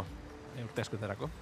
Poeta, idazlea, berrian kazetari ere bai, kultura zailean, e, etorri gara gona hain zuzen ere e, lekuen inguruan hitz egitera, eta irakurri dizuguna hogeita bat garren mendeko gakoa edo gauza nagusia lekua dela injustu. Bai, ez? Bueno, Nikola sentitzen dut. Ze, orain ja badiru dipenduloa pixka bat bueltatzen ari dela beste aldera, baina momentu baten bazirudin e, bizi zaitezkela Helsinkin, lan egin Madrilen eta bitartean surfeatzen egon Kalifornian, ez? Eta horrek ze harremana nola puskatzen duen, bueno, gizakiak beti eduki duen harremanarekin lekuarekiko, da leku batean bizi gara, orain ja ez? Orain bizi gara, hainbat lekutan aldi berean, eta hori ez dakit, gure gorputza ez dago oso konfiguratuta hortarako nik uste, eta nire garuna inolaz ere ez. eta zuk hain zuzen ere etxe honetako artefaktuan, esan zenuen, garrantzitsua dela poetak nundik idazten duen, Hmm. e, poesia situatua deitzen zenion horri, e, zeuk, zeure lekutik idazten duzu. Esaten, esaten du badago Nikola Matzirov izeneko poeta bat, e, Macedoniarra, eta badoka liburu bat oso titulo politarekin, eta da, e, behin esan genuenak pertsegitzen gaitu. Eta o, esaten didatenean, esan zenuen ez dakit noiz, beti gogoratzen naiz Matziroven titulu horrekin, ze, bai, bai, eske poesia ere leku batetik ez baduzu egiten, eta uste duzunean ez duzunean leku batetik egiten ere beti ari zara leku batetik. Nik uste dut benetan gizatasunari dagokion zerbait dela, eta hori ukatzea dela, ba, merkatu teknia edo ez dakit, baina humanitatetik oso urrun dagoen zerbait. Ba, esan dituzunak ez ezik, idatzi dituzunak ere inigo ekarriko ditugu gaur mai gainera. E, Oiek ere azten zaizkit. Oi. Gogoraraziko dizkizugu. Hain zen ere, aipatu dugu berrian kasetari mhm. zarela. Ez dakit zeuk ere eramaten dituzun elkarrizketatuak toki jakinetara, zerbait atera nahian edo sortzen duen elkarrizketan e, testu inguruak, lekuak, e, beste zerbait? Bai, ba, begira, e, hori asko aldarrikatu behar izan dugun kontu bat da, batez ere koronavirusaren e, ba, e, krisi sanitarioaren ondoren, eta ze orduan ohitura hartu genuen ba, elkarrizketak telefonoz errezago egiteko, bideo egiteko, ba, komunikazio ez berbal guzti hori digitalidadean gaudenean galdu egiten da, eta galdu egiten den horrek, gero nire ustez, testuan pixo asko hartu dezake. Ba, ni orain nagoen bezala, ezker eskuin begira baldin bada bil, ba, orain entzuten ditugun zarata hauek bezala, ez? Hau da, jende artean gabiltza, eta hori, elkarrizketak aurrez aurre egitearena, gaur egun, uste dut, kazetaritza dagoen bezala, dela aldarrikapen oso garrantzitsu bat. Lekubetara joan, jendearekin egon, ze usai duten jakin. Oraindik ez gara usaitzen hasiko, baina... ez aizu iritsi oraindik, bale. lekua, izan daiteke babes lekua oskola, hmm. edo arrotza ere bai. Norberari ez dagokion lekura eramate horrek ere, hmm. pertsona babesgabe geratzen denean, kazetaritza ikuspuntutik ere zerbait gehiago atera ote daitekeen. Ba, oso interesgarria hori. E, prest, garo, horrek eskatzen du bi gauza, ez? E, elkarrizketatua prest egotea e, arrisku, komilartean, arrisku maila horretarako, eta eraberean arrisku maila hori onartzeko, ba, seguru sentitzea, ez? Orduan badago, olako, bi norabidetako indar, indarrak, ez? Zu zaitu gure esperimentu honetako lehenengo biktima, hamsterra. hamsterra.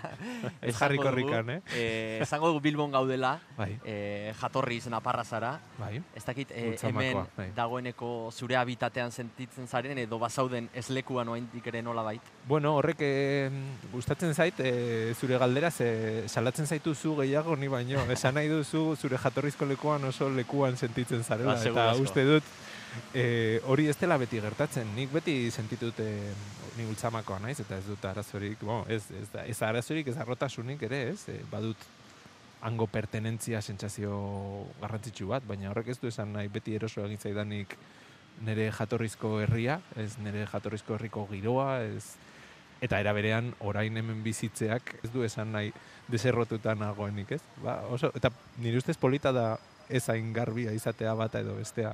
Eta dagokizun tokian orduan, baina gure ariketa gaur izango da injustuzu, ez dagokizun toki batera eramatea, eta, bueno, xeleberikaria honetan proposamena egin nizunean aitortu nizun, hain justunik rotatiba batera eraman nahi zintu dela. Ikusten mm. nuela hor nolabait, bat zeukala testuak askartasun bat, literatura galtzen ezote zenari testu gintza hori, eta bueno, poeta bat rotatiba batean jartzea gira zukazetaria zarela bai, eta ez dela inguru arrotza, baina izan zitekela ariketa proposa, baina hurbildu nintzela nekane peinagarikano eta arantxa iturberen maira eta esan zidatela haiek eraman beharko zenuke McDonald's batera. bai, eh, nik laguntzat nituen. Nekan eta arantxa, bai. Ba, espaldiz nahiz joan, begira, espaldiz nahiz joan hola hamburgueseria katetara, eh, bestelako bizitza badara madalako, umeekin eta neko, neko lotuta, eta neko nahiko haien ritmoan eta haien nutrizioan zentratuta eta beraz ez dut olako lekuetara joteko ditura hundirik azken aldean. Bueno, ba, lasai patxada, egingo duguna da, azken aldean oiko dituzun e, leku horietatik atera pixkat eta, bai. bueno, zuri utzi dizu aukeran eta karri gaituzu Five Guys e, hamburguesa E, Sekula ez egon. E, goizean esan diote SM-ari, bai gero ingo diote entrevista bat hamburgueseria batera, eta esan diote, gordeko diguz zatitxo, ba. bueno, gozez ez zaitu gutziko, eh? ez gara legin duko bintzat. Horixe, ez zuzatu, zaitu gaur anfitrioi eta eta gonbidapena eginda, ba, barura sartu gara. Guazen ba, ea nolakoa den.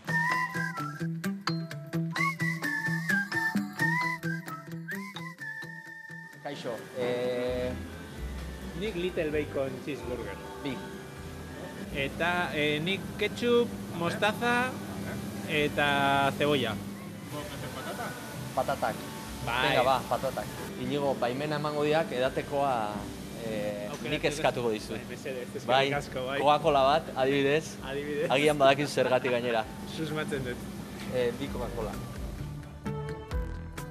Beno, Inigo, eh, hamburguesa eskatzen utzi dizugu. Eskerrik Little bacon cheese. eh, honen arabera. Little bacon cheeseburger. edatekoa ez, eh, Coca-Cola. Zuk aukeratu Eh, diazu, bai. Bai, eta badakizu zerbaitik Eta seguru bakizu asko. zein gustatzen zaidan gaine.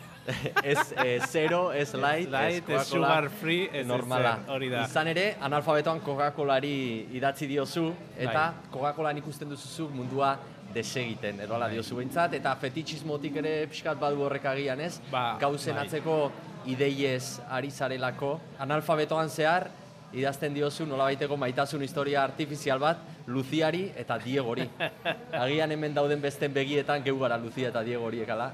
Deno gara Lucia eta Diego, eh? ja gaur egunean, ba, bai, analfabetoa poema liburua izten du hogeita bat, deitzen den eh, poema luz, luze batek, esperantza da ez luzeegi egitea, irakurleari, eta horra aipatzen da, Lucia eta Diego, ze- sasoi baten, eh, Coca-Cola enpresak edukizun kanpaina bat, eh, izenak jartzeko alatei. Eta orduan jartzen zituen, ba, lekuan lekuan, suposatzen dut, ikertuko zutela zein zen ohikoenak ziren izenak, eta zegon Iker bat, gogoratzen dut, Euskal izena zen Iker, zegon Lucia, zegon Diego, eta orduan latak ziren pertsonalizatuak, baina komila artean, zekaro zen ikerketa soziologiko bat, bapatean esan "Ost- ostras, Diego eta Lucia dira e, gaur egungo munduaren bi mamu etorri zaizkidanak ona niri esatera, ze, ze mundu arraroan bizi garen, non badirudien individual, individuoak kontatzen duela, non badirudien ba, berreun da berrogeita mar mila hamburguesa tipo dituzula eskura, baina gero benetan dena gero eta homogeneizatuagoa dagoen, ez? Eta hor, tentsio hori ikusten nun, Diego eta Lucia izen horietan, ze dira pertsona izenak lata batean, entitate abstraktu bati egiten diotenak referentzia. Ez dago Lucia eta Diego pertsona, dago Lucia eta Diego ideia. Eta nola izan daiteke pertsona bat ideia bat. Ez? Hori, hori da sakrifizio gorena, pertsona bat ideia bihurtzea. Hori, ba, hoize, hoize zen tentsio guzti horiek eta, bueno, hori, ba, beldurrak eta esaten duen bezala poeman, ba, Coca-Cola honen ondarretan ikusten dut e, etorkizunaren e, mezua edo, ez? Bai. E, sorgine garai batean kafe ondarrekin irakurtzen zuten bezala. Bai. Oie, gureak dira hamburguesak. Bai, iritsi Hogeita dira, bi eta hogeita eh. hiru. Hogeita bat deitzen da poema eta gure Eta hamburguesa dira hogeita hogeita bi bi. eta hogeita hiru. Nik hor uzten dut datua. Hortik agian, bigarren liburu bat ere etorriko da agian. Zuk idazten baduzu. Ez ez. Ideiak aipatu dituzu, Lucia eta Diego e, ideiak direla, eta ideietaz, ez zarela fido, diozu analfabetoan, zu gauzetaz, fido, fido zarela, e, gauzen elementu hilkorra e, bilatzen duzula. Ez da egit, hamburguesa hauetan aragia seguru asko izango da elementu hilkorra, baina baita, baita ere atzean dagoen eskua, ez? Hamburguesa uniforme horrek, horiek e, egiten dituen esku hori, langile hori ere, ez? Hori Hoiei bai. idazten diezu. Bueno, hori hori ere kontuan daukadala idazten dut, ez dakit inori idazten diodan. Nik idazten dut eta beti daukat presente irakurlea, ze bestela tentsio asko jeisten zaizu, ez bazaude inorentzat idazten, ez daude arriskatzen ere, ez? E, nahi duzu heldu zerbaiti eta baita ere konpartigarri bihurtu. Orduan, ez dakit, haientzat, ez dakit, haiekin bai, haiekin bizi naiz eta ni neu haietako bat naiz. E, eskulangile bat gehiago ideien munduan ba, merkatuak ezker eta eskuin mugitzen duena. Eta merkatuaren ideia nagusia etekina da. Eta tamalez edo zorionez gure realitatea, gure bizimodua edo nirea bintzat egunerokoa ez dago oso kontemplatuta merkatuan. Eta horrek askatasun esparru bat ere uzten du. Eta askatasuna gauza ondia da pentsatzen bat irautza egin diren ideia zail eta irreistakor horren atzetik, ez? Eta askatasunik ez dagoenez e, gozez, e, gozeak ere gauza asko mugitzen ditu. Bai. Bai. duzu urrengo galdera egiten dizudan bitartean, hamburguesak iritsi direnez. Perfecto. E, hartzazu hamburguesa eta, Eta eta mokadutxoa ere egiozu. Zurea zen am- e, ketxupik gabe, ezta? E, bai, txampiñoiak behar lituzke, nereak. A ber, ba. E, Bai, bai, bueno, gaur e, ez leku ez ari gara, ez dagokien toki ez, baina babes lekuaz ere idatzi duzu analfabetoan hain zuzen ere, Sarajevoren setioa kantatu zuen, izet, e, Sarejlitz, bai, regulako poeta. Bai, eta diozu hain zuzen ere hogei garren mendeko poeta bat dela bera, eta hogei gar, bat garren mendera pasaginenean, hasi zela bera datatzen, hain zuzen ere mila bederatzen eta larogeita emeretzi gehi bat, mila bederatzen eta larogeita Ze esku- emeretzi. Ez da ikaragarri polita hori, eskutitzak bukatzen zituen hori, esan eh, sinatuta eta ze urtea zen zehaztuz, baina ja 2000 garren urtea beretzako ja zen, 2000 eta- mila bederatzen da emeretzi gehi bat, ez? Eta uste dut 2002an hil zela, osea ez neuki eh, asko garatzeko aukera, gehiru. Baina, ja, baina oso keinu polita, nire ustez oso keinu polita eta eta poetikoa da. Eta, bueno, ez dakit ni neu ere pixkat galduta sentitzen naiz. E, gaur egungo abia da honetan eta digitalizazio honetan eta ez gorpuztasun honetan eta suposatzen dut denok e, hor jaiotakoak ere ez, ez da oso ez da oso habitagarria. Suposatzen dut lehengoa ere ezetz eta hori da Jon Gerediaga e, Euskal Herriko poeta honenetako batek esaten duena, ez? E, esaten zidan bidali nion poema idazten ari nintzenean eta esan zidan, joet, ze krudela esaten duzu nau mende honi buruz. Esaten zidan, baina pentsatuz gero segurazki gizakiaren mende guztiak dira oso krudelak eta uste dut e, horrelako detailengatik dela Euskal Herriko poeta honenetako bat. Oso argia delako. Eta e, niri eragin didan gogo eta hain justu apendize horiek, gehi bat, gehi bi horiek, ez ote diren e, alako lekuak guretzat, hamburgueseriak eta alako tokiak ez ote diren Euskaldun ontzat nolabait gure kulturaren apendizea ere, eta galdera da ea ala behar ote lugete. Euskalduna ohituta dago ez leku artean ibiltzera, ez? Eta besteak beste hemen ikusten ditugun kartel guztiak gaztelera utxean egoteak, ba, horrek ere ematen du pista bat, ez? E, ez gara, ez gara gure, ez da gure diren lekuetan, eta, bueno, horrek usten dizu munduan egoteko modu bat, gia da, bueno, giroa ez dela aldeko, inoiz ez da aldeko, inoiz ez da izan aldeko, eta giro aldeko den lekuetan ere oso, oso zalantza ti da aldekotasun hori, orduan, ez lekua Euskaldunarentzat, ba, kasi-kasi, ia leku guztia dira. Horregatik adibidez, ba, berria bezalako leku euskaldun bat edo Euskadi irratia bezalako irrati euskaldun bat, euskera utxezko lekuak, badira oso oso garrantzitsua zirrikitu bat irekitzen dutelako, ba existentzia lasaiago bat eduki ahal izateko. Lasaiago baino zenbaitetan agian giltzapetu ere egiten gaituena, Ah. arkaitzkan hori elkarrizketa egin diozu duela gutxi, eta ark e, dio euskal literatura nolabait estuegi egiten zaiola berari, ez dakit, hogeita bat garren mende honetan e, inigo astitzen ere estuegia ote den e, euskal literatura.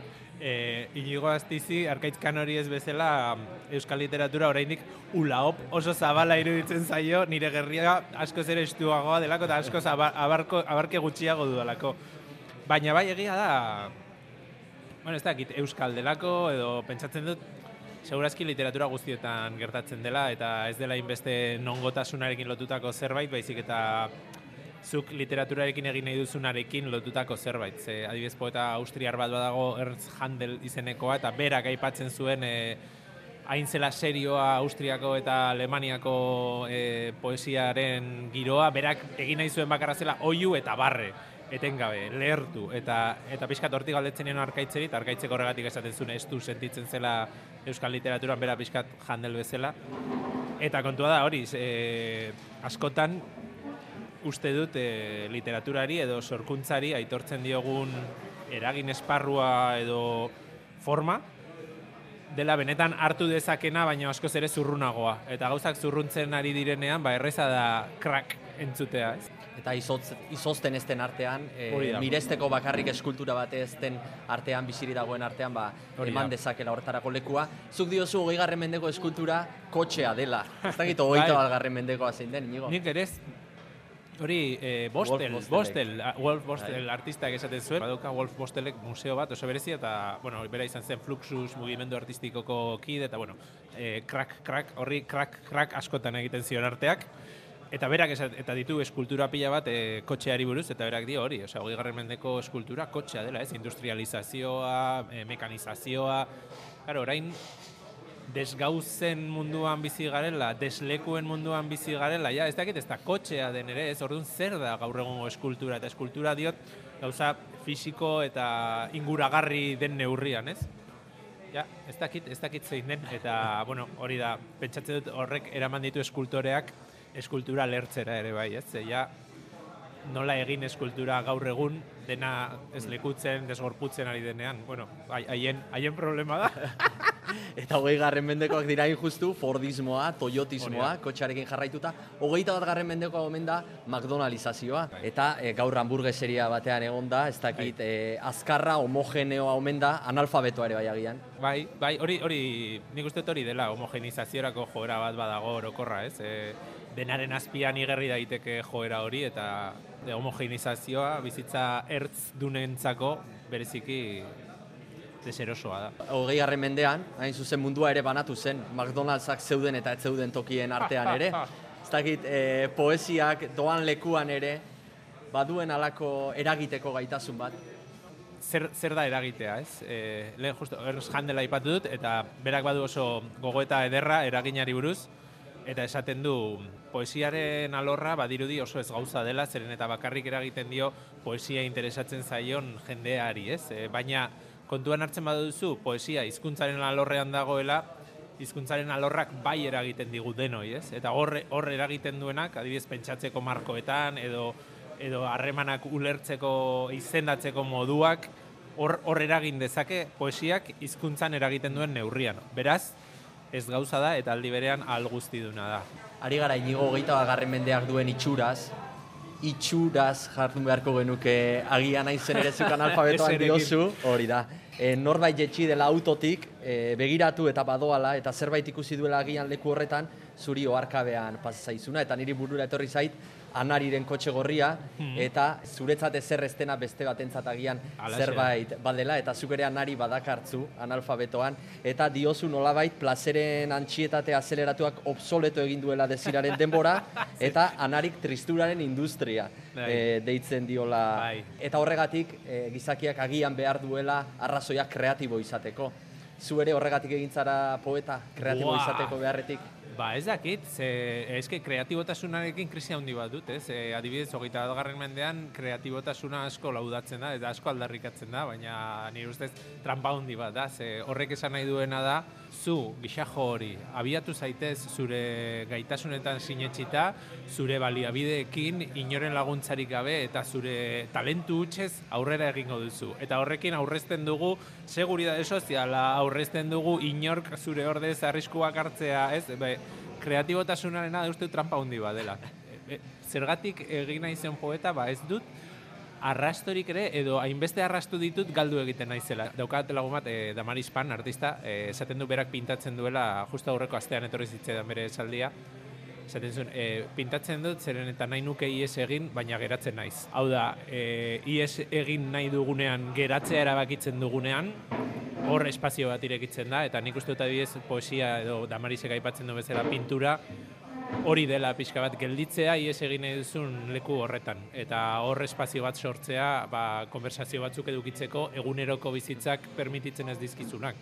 Ze normalean iesa, ies egiteko aukera esku eskura jartzen digu mundu honek, e, hamburguesa forman, patata forman, bideo jolas forman, TikTok forman, ez dakit katutxo bideoen forman, mila formatan, kuadrilla forman, mila forma daude iesi egiteko, eta nahi justo ere arteak, da Marisek esaten bezala, nik uste dut, e, hor itxoin, gelditu. Gero ies egingo baina gelditu minutu bat gehiago eta ea zer, ea ze zaunka hots iristen zaizun, ez? Eta gelditzeko behar hori agian eh, anarik badio gauza handienak hausten direnean ez dutela zaratarik egiten Bai. eta zuk diozu eh, ez garela gai gauzak kolapsatzen ari direla eh, ikusteko ere edo entzuteko Mm, mm. ere eh, not idea but it thinks eh, bai, William Carlos Williamsen hitzak hartu dituzuk eta diozu gizakiaren aurka itzuliko direla gauzak. Bai. E, aipatu duzu gaur hemen egin dugula elkarrizketa McDonald'sa proposatu genizula eta ez duzula nahi izan hain justu Palestinaren e,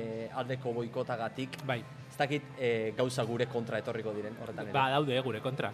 Hau da, eta are gehiago, orain egunotan guztiok eh, onartzen ari garen cookie hoiek guztiak webguneetan, ba, horrekin, horrekin dantzatzen ikasi behar dugu, ja, hori ja gertatu da, ez dakit, ez dakit nola esan. Eta irakurri gut dizugu era berean egungo imaginazioaren proletarioei errezagoa zaiela planetaren zuntxipena irudikatzea bestelako planeta bat amestea baino.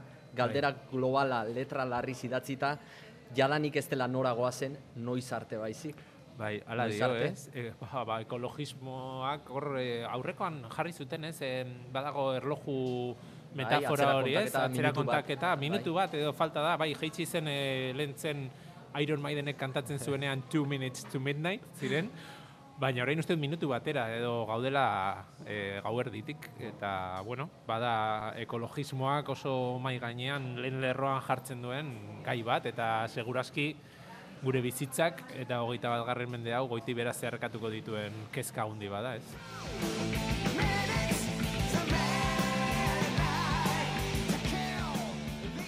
Amaitzeko inigo, eh, Angel Errok egin dizun elkarrizta batean entzun dizut, eh, redakziotik joango zinatekela ordenagailu ordenagailu denei euren lerroburu no, eh, zerk izan behar duen esan ez, eta gaur lizentzia hori eman egingo dizunik, ze lerroburu jarriko zenio gaurkoari. Nere buruari, oa, ba, uste dut IESaren ideia dela. Hau da, IES, IES egin nahiko nuke leku batera etorri naiz, sola saldi poetiko bat edukitzera.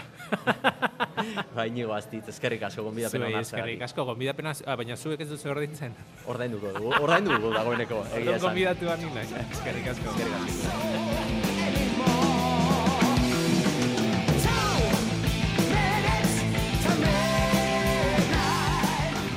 Carmiña da Bale, Arratsaldeon. Arratsaldeon. Carmiña, gaur eh, Inigo Astiz poeta eh, Janari Azkarreko leku batera eraman dugu. Lekuz kanpo jarri nahi izan dugu bertan ze hausnarketa egiten zituen jakiteko. Arkitekturan lekuz kanpo zerbait egitea askotan tokatzen alda. Askotan, ez, askotan, askotan. E, nik uste dut arkitektura oso zabala da, eta horregatik e, ba, egin daitezke gauza pila. Zu zeu, eh, lekuzkanpo sentitu altzara noizbait, zure lan egiterakoan. Ez gara, Askotan. hemen psikologoaren Askotan baita ere. Normala da, eta nik uste gaina interesgarria dela. Ez zabe zure, comfort zonan, eta hortikan ba, baita ere zure konklusioak atetzen dituzu. Bai. Eta e, txillida, Eduardo Txillida, ez zuk uste lekuzkanpo sentitu zela? Ba, seguraski bai. Nik uste eta matematika ikasten zunean hor Madrilen arkitektura sartu, e, sa- sartzeko, ez, karreran sartzeko, seguraski etzan ondo sentitzen, bai. Eta mm, bere lanak, e, noizbait jarri aldituzte lekuzkanpo, ikusi alduzu bere obraren bat eta esan duzu, jo, hau ez zen lekua. Bai, bai, ikusi bere obra gaizki zainduta. Eta bisua pasa dut, bai. Batzutan zatezu, ba, jo, obra derra da, baina jarri dute hemen, ez dute respetatzen, eta, bai, abisatu indet, eta guatzen naiz Ignacio Txillidak, e, ba, gutun bat iatzizula, eta esateko zaindu barrezu edo bestela kenduko dugu obra. Mm. Hori askotan gertatzen da.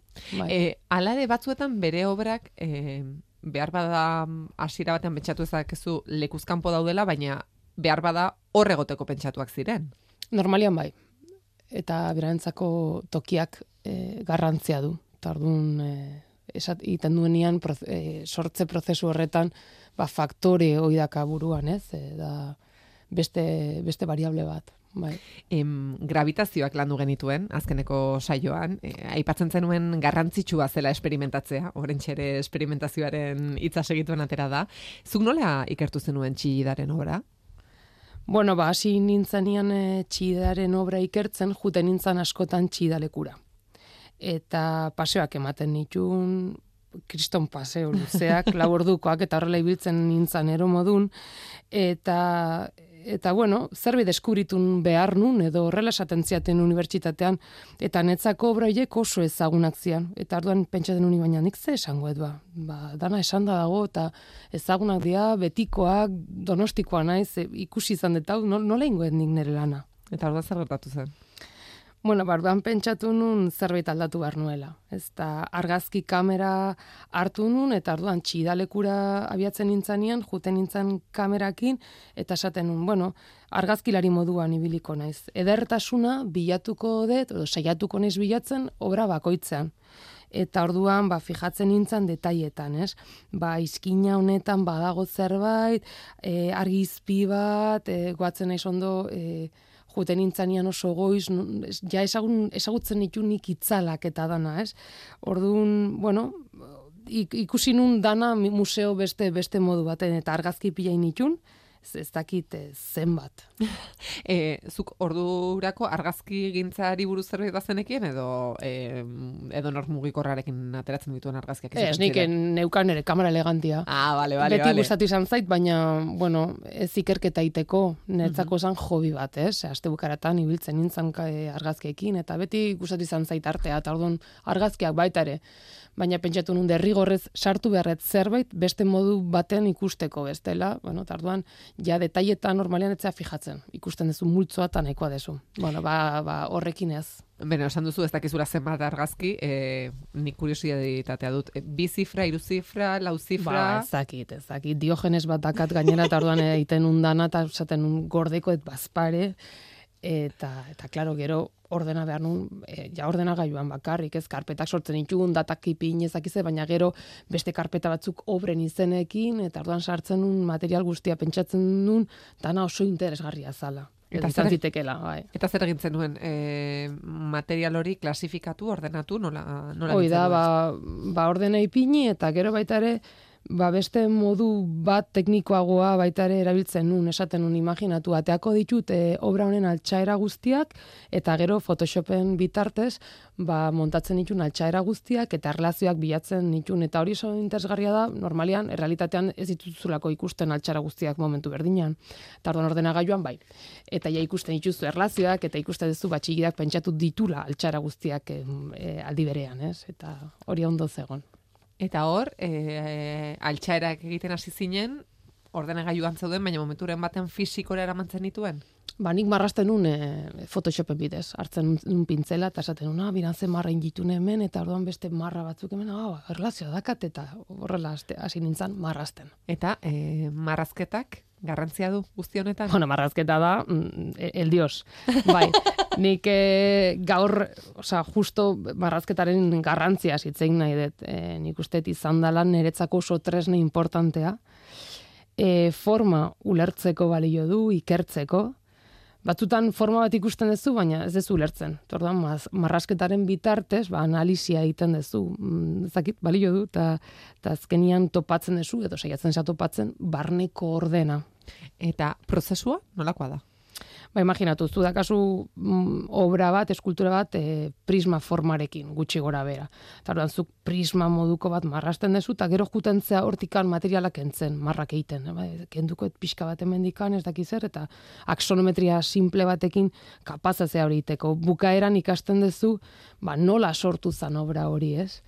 Eta gainera implikazio honetzako oso importantia zu zaude marrasten tarduan zaude modu aktiboan e, hemen gelditu bartzaitu ze e, bi galdera gehi martizkizutzuk e, askar, askar esan duzu mm, prisma marrazten duzu e, eskultura prisma mm, bezala marrazten duzu zer esan nahi du horrek? prisma, bueno, da, da forma geometriko bat, e, totxo bat, esan nuke ma, multzo bat, imaginatu, zukiten duzu forma nagusia eta hortikan jutentzea materialak entzen, baina da erreferentzi bat izateko. Eta aksonometria?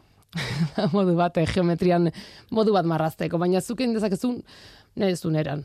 Osa, nik esagutzen nuena erabiltzen nunik. E, marrazkekin gero, zer egiten zenuen? Ba, gero ja, behin marraztuta, ja, erlazio gehiago bilatzen nitun, satitzen nitun aldeak, zati iru, zati lau, nik ikusten nun zerbait, baina gero ja, modu razionalean, bilatzen nitun eh, er, erlazioak, bai, joku geometrikoak zian hoiek. Karmina, baina zuk orduan oso no marraztuko duzu. Ba ez, ba, nik... bueno, agian pentsatuko duzu, bai ez, baina ez, nik ez ez bereziki ondo marrasten, eta netzako, ba, badazan esfortzua irudimentxotan marraztea. Osa, e, omar nintzen oso konzentrauta.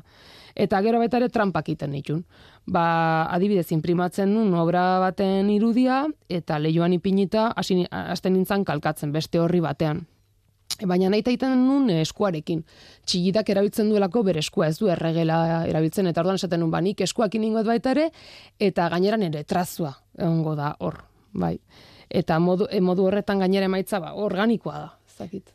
E, e, argazkiak edo marrazkiak, zer nahiago duzu? Bia gustatzen zaizkit, baina agian argazkiak iten itunean, e, iten una ausnarketa bat e, materialari buruz edo detaileak ikusten ditun, eta mm, marrazketarekin aldiz ba, materialtasuna kentzen dezu, eta bakarrik daude lerroak eta eta espazioak eta netzako ida ederra. Elburua zen zen, ikerketan? Ba, nik egi esan ez nekin, ba, zan deskubritzea zerbait, baina nik ikusten zun txigida bat zeukala hor oreka bat forma guzti bien artean eta nik esaten nun jakin behar dut nola lortu duen eskultore honek oreka hori. Azkenan, sentsazioa dut, eh, azaltzen ari zarenarekin, pixkat, soiltasuna bilatzen zenuela denbora guztian, ez? E, pixu guztia denak kendu eta oinarrian zer dagoen ikusi. Bai, bai, eta oinarrian dago zerbait oso simplea, oso pisutsuak dira obrak, baina azkenian ideiak e, simpleak zian eta geometrikoak eta mm, ulertzeko ez errex, baina, baina, baina idea, zakit, ba, se, pentsaten nun kapaz izango nintzen ikusteko hor, hor atzean dutzeguna. E, zuk nola erakutsi hoi duzu txillidaren obra esaterako, em, lehen txillidara lekun orduak eta orduak, lau ordu, e, egunero joaten zinen, e, pasatzen zenitula esaten zenun, txillidare lekura joaten zara zure ikasleekin? ikasleekin eta lagunekin esaten diate Carmina, jongo ga elkarrekin txialeku ikustea, ba, nik esaten dut bide beti baietz, jon behar gehala. Baina gero, iristen geanean esaten dut, baina nik nola, oza, nahi dute ezakite, bisita gidatu bat, ez. Eta ni oso zalea ez naiz, nik ez dut kontatu nahi beti gauza berdina. Ba, obra honen izena ezaki zer da, ezaki noiz eintzun, eta forma ezaki nola, eta esaten ez izango naiz fidela. Beti zain naiz ez, ikertzaia eta horren esaten nun. Bueno, ba, bilatu barko dugu beste modu bat. Eta sortu nuen e, figura geometriko bat, ikosaedro bat, e, ikosaedro bat da figura geometriko bat, poliedro bat, eta hogei aurpegi ditu. Eta zergatik e, ikosaedro bat, e, zelotura dutxidarekin ba? Bueno, lotura ez asko, baina bueno, saiatu nintzen, eh, saiatu nintzen. Mira, e, ematen du baloia dala eta berez txide izan zan atezaina. Gero jartzen e, nion, jarri nion goiko partean ari fin bat ikusten ez dana eta horrekin ematen du gravitatearen efektuak kentzen degula, ez?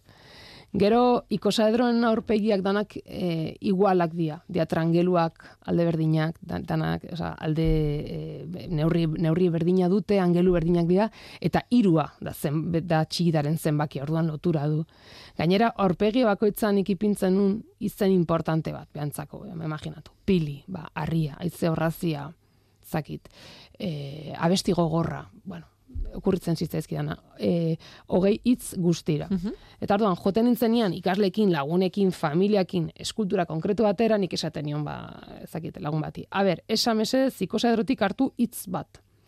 Eta nik nire erronka pertsonala zan kontatzea zerbait hitza eta eskulturan e, artekoa ba, lotura zeukana. Tartuan ibiltzen nintzen beti, bueno, ibiltzen naiz, ero moduan erlazioak e, datuak gurutzatzen eta eta ez dakidanean ariketa zaila dalako, ez dakidanean egiten duena beti eramaten dut liburu bat. Tarduan baditut hitz batzuk kontatzeko zerbait, ez? Hitz e, horren inguruan. Baina da modu bat e, izateko beti ez dakit alerta, eta niri hori gustatzen zait pila. Argazkiak, marrazkiak, ikosa edroa, e, zugatik egin beste gauza tramankulo guztia. ba, danak dia, dia aukerak. Moduak bai aztertzeko eta bai esaltzeko. Eta azkenean estrategia batzuk bilatu ditugu ba, ikusteko beste modu batean. Eta pizteko hori besteengan. Bestela, begi normalekin behiratzen bali bateko ez dugu ezer ikusten. Eta txillidaleku bizitatu ondoren, e, zuk zer egitea gomendatuko zenuke? Nik uste beti zerbaitin behar dela. E, hausnarketa bat, oza, bestela ematen du dala Instagramen ez Instagram ikusten ez dut, ja, aztuta da kasu. Orduan, bisita bat iten desunean, nik gomendatzen dut, edo irakurtzea berriro, edo, edo sortzea beste zerbait. Adibidez, ikasli esaten nien. Ba, hartu zazu Mondrianen komposizio bat, eta hori, zakite, Euskarri moduan hartu, eta bertan kokatu txidan esaldiak, argazkiak, eta orduan poster bat osatuko dezu. Orduan, lortzezu poster bat Mondrian eta txidan artekoa, horrelako zerbait. Esa, beti, eotia sortze prozesu horretan, ez bakarri txiki da, baizik eta, eta gu. Eta emaitzak nolakoak dira? Ba, batzutan txurro bat, eta eta ba, batzutan ederrak. Eta netzako harik eta politxena izan zan, e, proposatu nunean surrealismoa eta txiki da elkartzea. Eta egon zan ikasle bat ekarri, ekarri ziana, ba, txiki da zan kolax bat, ez? Eta orduan zegoen aize horrazia, oza, plaza hor, eta atxia zegoen eserita, eta olagarro bat gigante bat atatzen zen uretatik, eta e, txigi darrapatu nahian. Ez? E, beak ulertzen zuen horrela izorrazia, hiru eskultura biek zian olagarroa. Eta ordan ba, jokuk joku eder bat izan zen. Bai. E, pentsatzen ari naiz, e, Carmina, e, Carmina, ama bostean behin, e, ona zatoz, zure newsletterra irakurtzen dugu, eta txidari buruz geroz eta gehiago ikasten joango gara, baina momentu ematean txidalekura elkarrekin joan barko gara. Hombre, hombre, bajongo gea, nere da.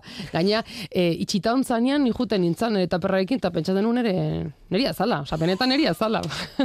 Intimidade guztian hori egoten ginen izketan, eta esaten ba, neri da txidaleku. Eta gurekin ere ariketak egingo dituzu? Claro, claro, bakizu baietz. bueno, hogei hitz, eta hitz, bueno, ikusiko dugu. Ea ze planteatzen duzun, baina hau egingo dugu. Claro, claro. Carmina Dobalde, eskerrik asko. Zuri, eskerrik asko.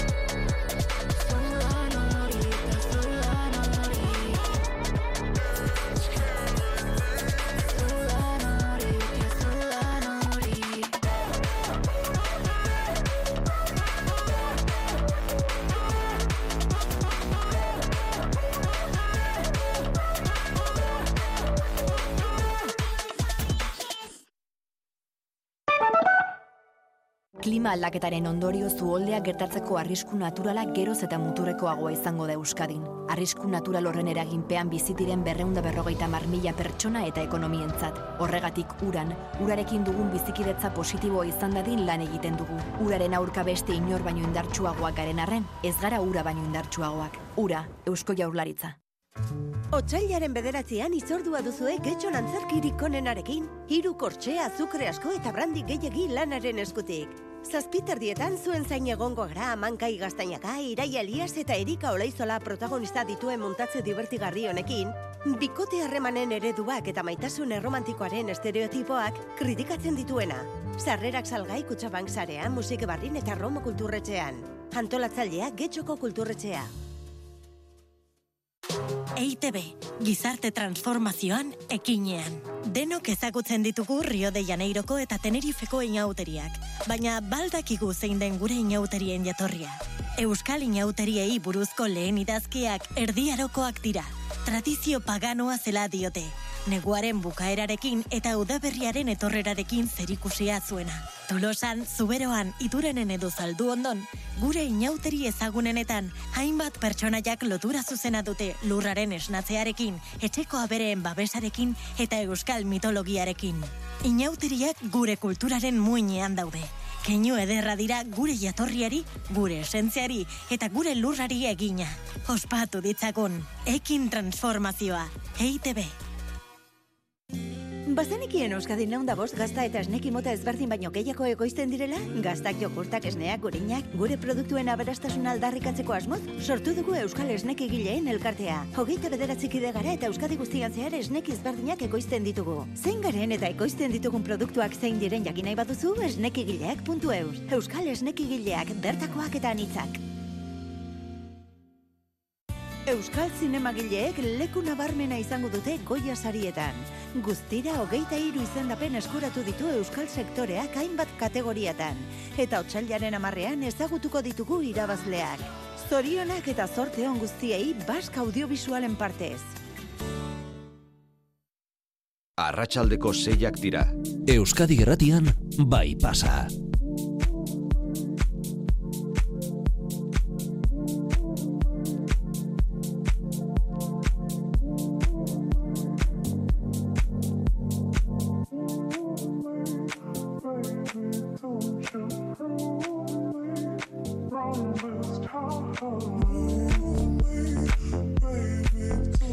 Perez Arratsaldeon. Arratsaldeon. Aizia gogor ari da jotzen Arratsalde honetan eta intzidentzia ugari ari da eragiten. E, zeintzuk dira nagusiak? Ba, maika gora beren artean olaia, santurtzin esaterako kabiezesko futbol zelaiko armaiak altxaditu aizeak eta zatiak aparkatuta zeuden auto batzuen gainera erori dira, baita argindar linea baten gainera ere eta argindarrik gabe izan da auzoa.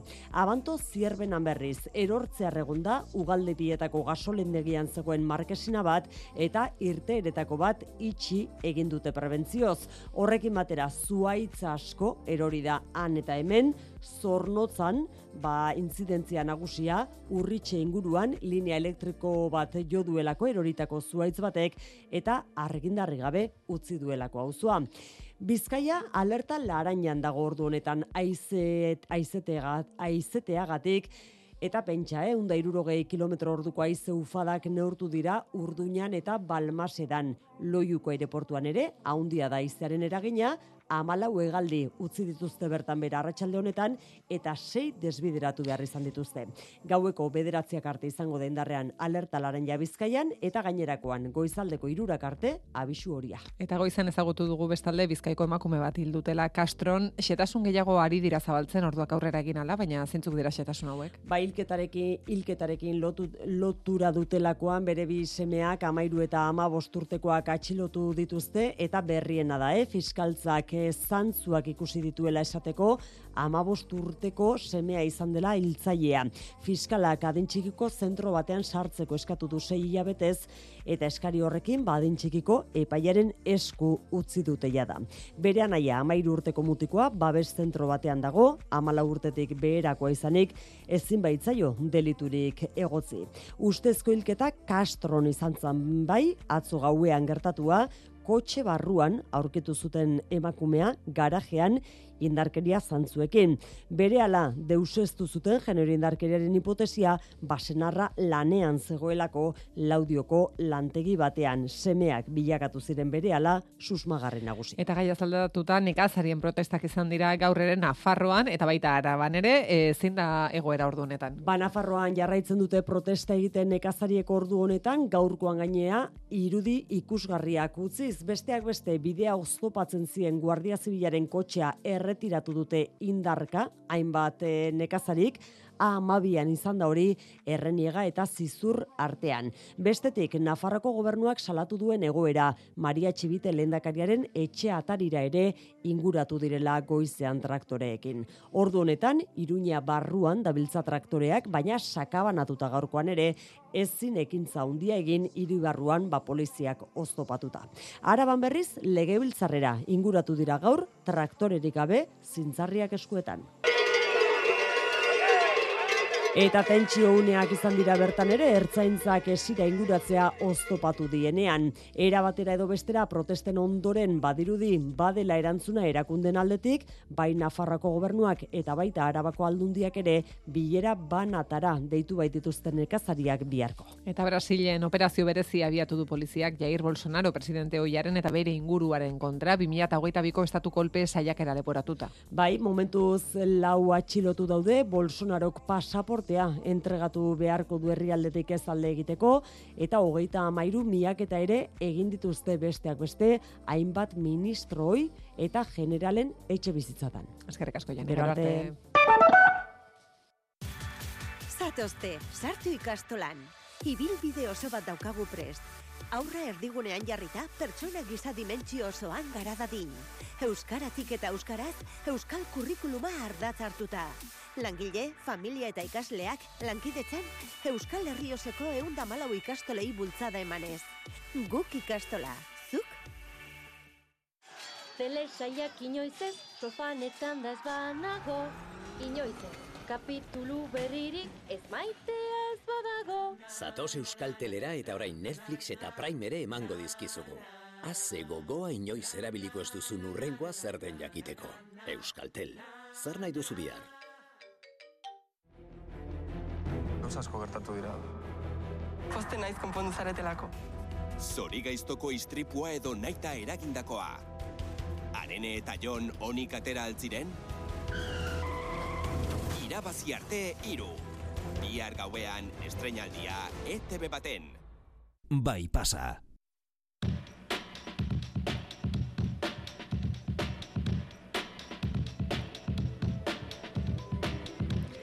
Julen Moiain, Arratxaldeon. Kaixo, arratzaldeon. Zer moduz, Julen? Ondo, bueno, txaia hasia da, así que pixkanaka, pixkanaka. Hasi gara, hasi gara, bueno, hitz egin izan dugu ekonomiaren digitalizazioaz, eskudiruaren desagerpenaz eta baita iruzurrez ere, ezin uka daiteke gero eta kontrol gehiago dagoela eragiketa ekonomikoen inguruan eta gaur hitz egin nahi dugu hain justu entzuletako askori eragingo dien gai bati buruz. Izan ere plataformek internet bidezko norbanakoen arteko operazioak jakinarazi egin beharko dizkie ogasunari apirila baino lehen. Neurriak Airbnb, Vinted, Wallapop eta gixako plataformei eragingo die. Zer jasotzen du arauak, Julen? Bai, e, araua jasotzen da, ba, oi, Wallapop, Pintet edo Airbnb bezalako ba, plataforma digitalek e, euren saltzaileei, euren saltzaileei buruzko informazioa eman behar diotela ogasunari. Eta ez dakit entzuleain beste eragingo dien ze zeintzuna, bueno, ba, urtean hogeta marro operazio baino gehiago, edo 2000 e, euro baino gehiago fakturatzen dutenen informazioa. Azkenean informazio e, honek, ba, bueno, ba, plataforma horien bidez, e, ekindako transakzioei buruzko xetasuna jasoko ditu, ala nola, ba, salmenten zenbatekoa, saltzaien identifikazioa, e, eta jarduera ekonomikoak ba, bueno, fiskalizatzeko garrantzitsuak e, diren beste datu batzuk.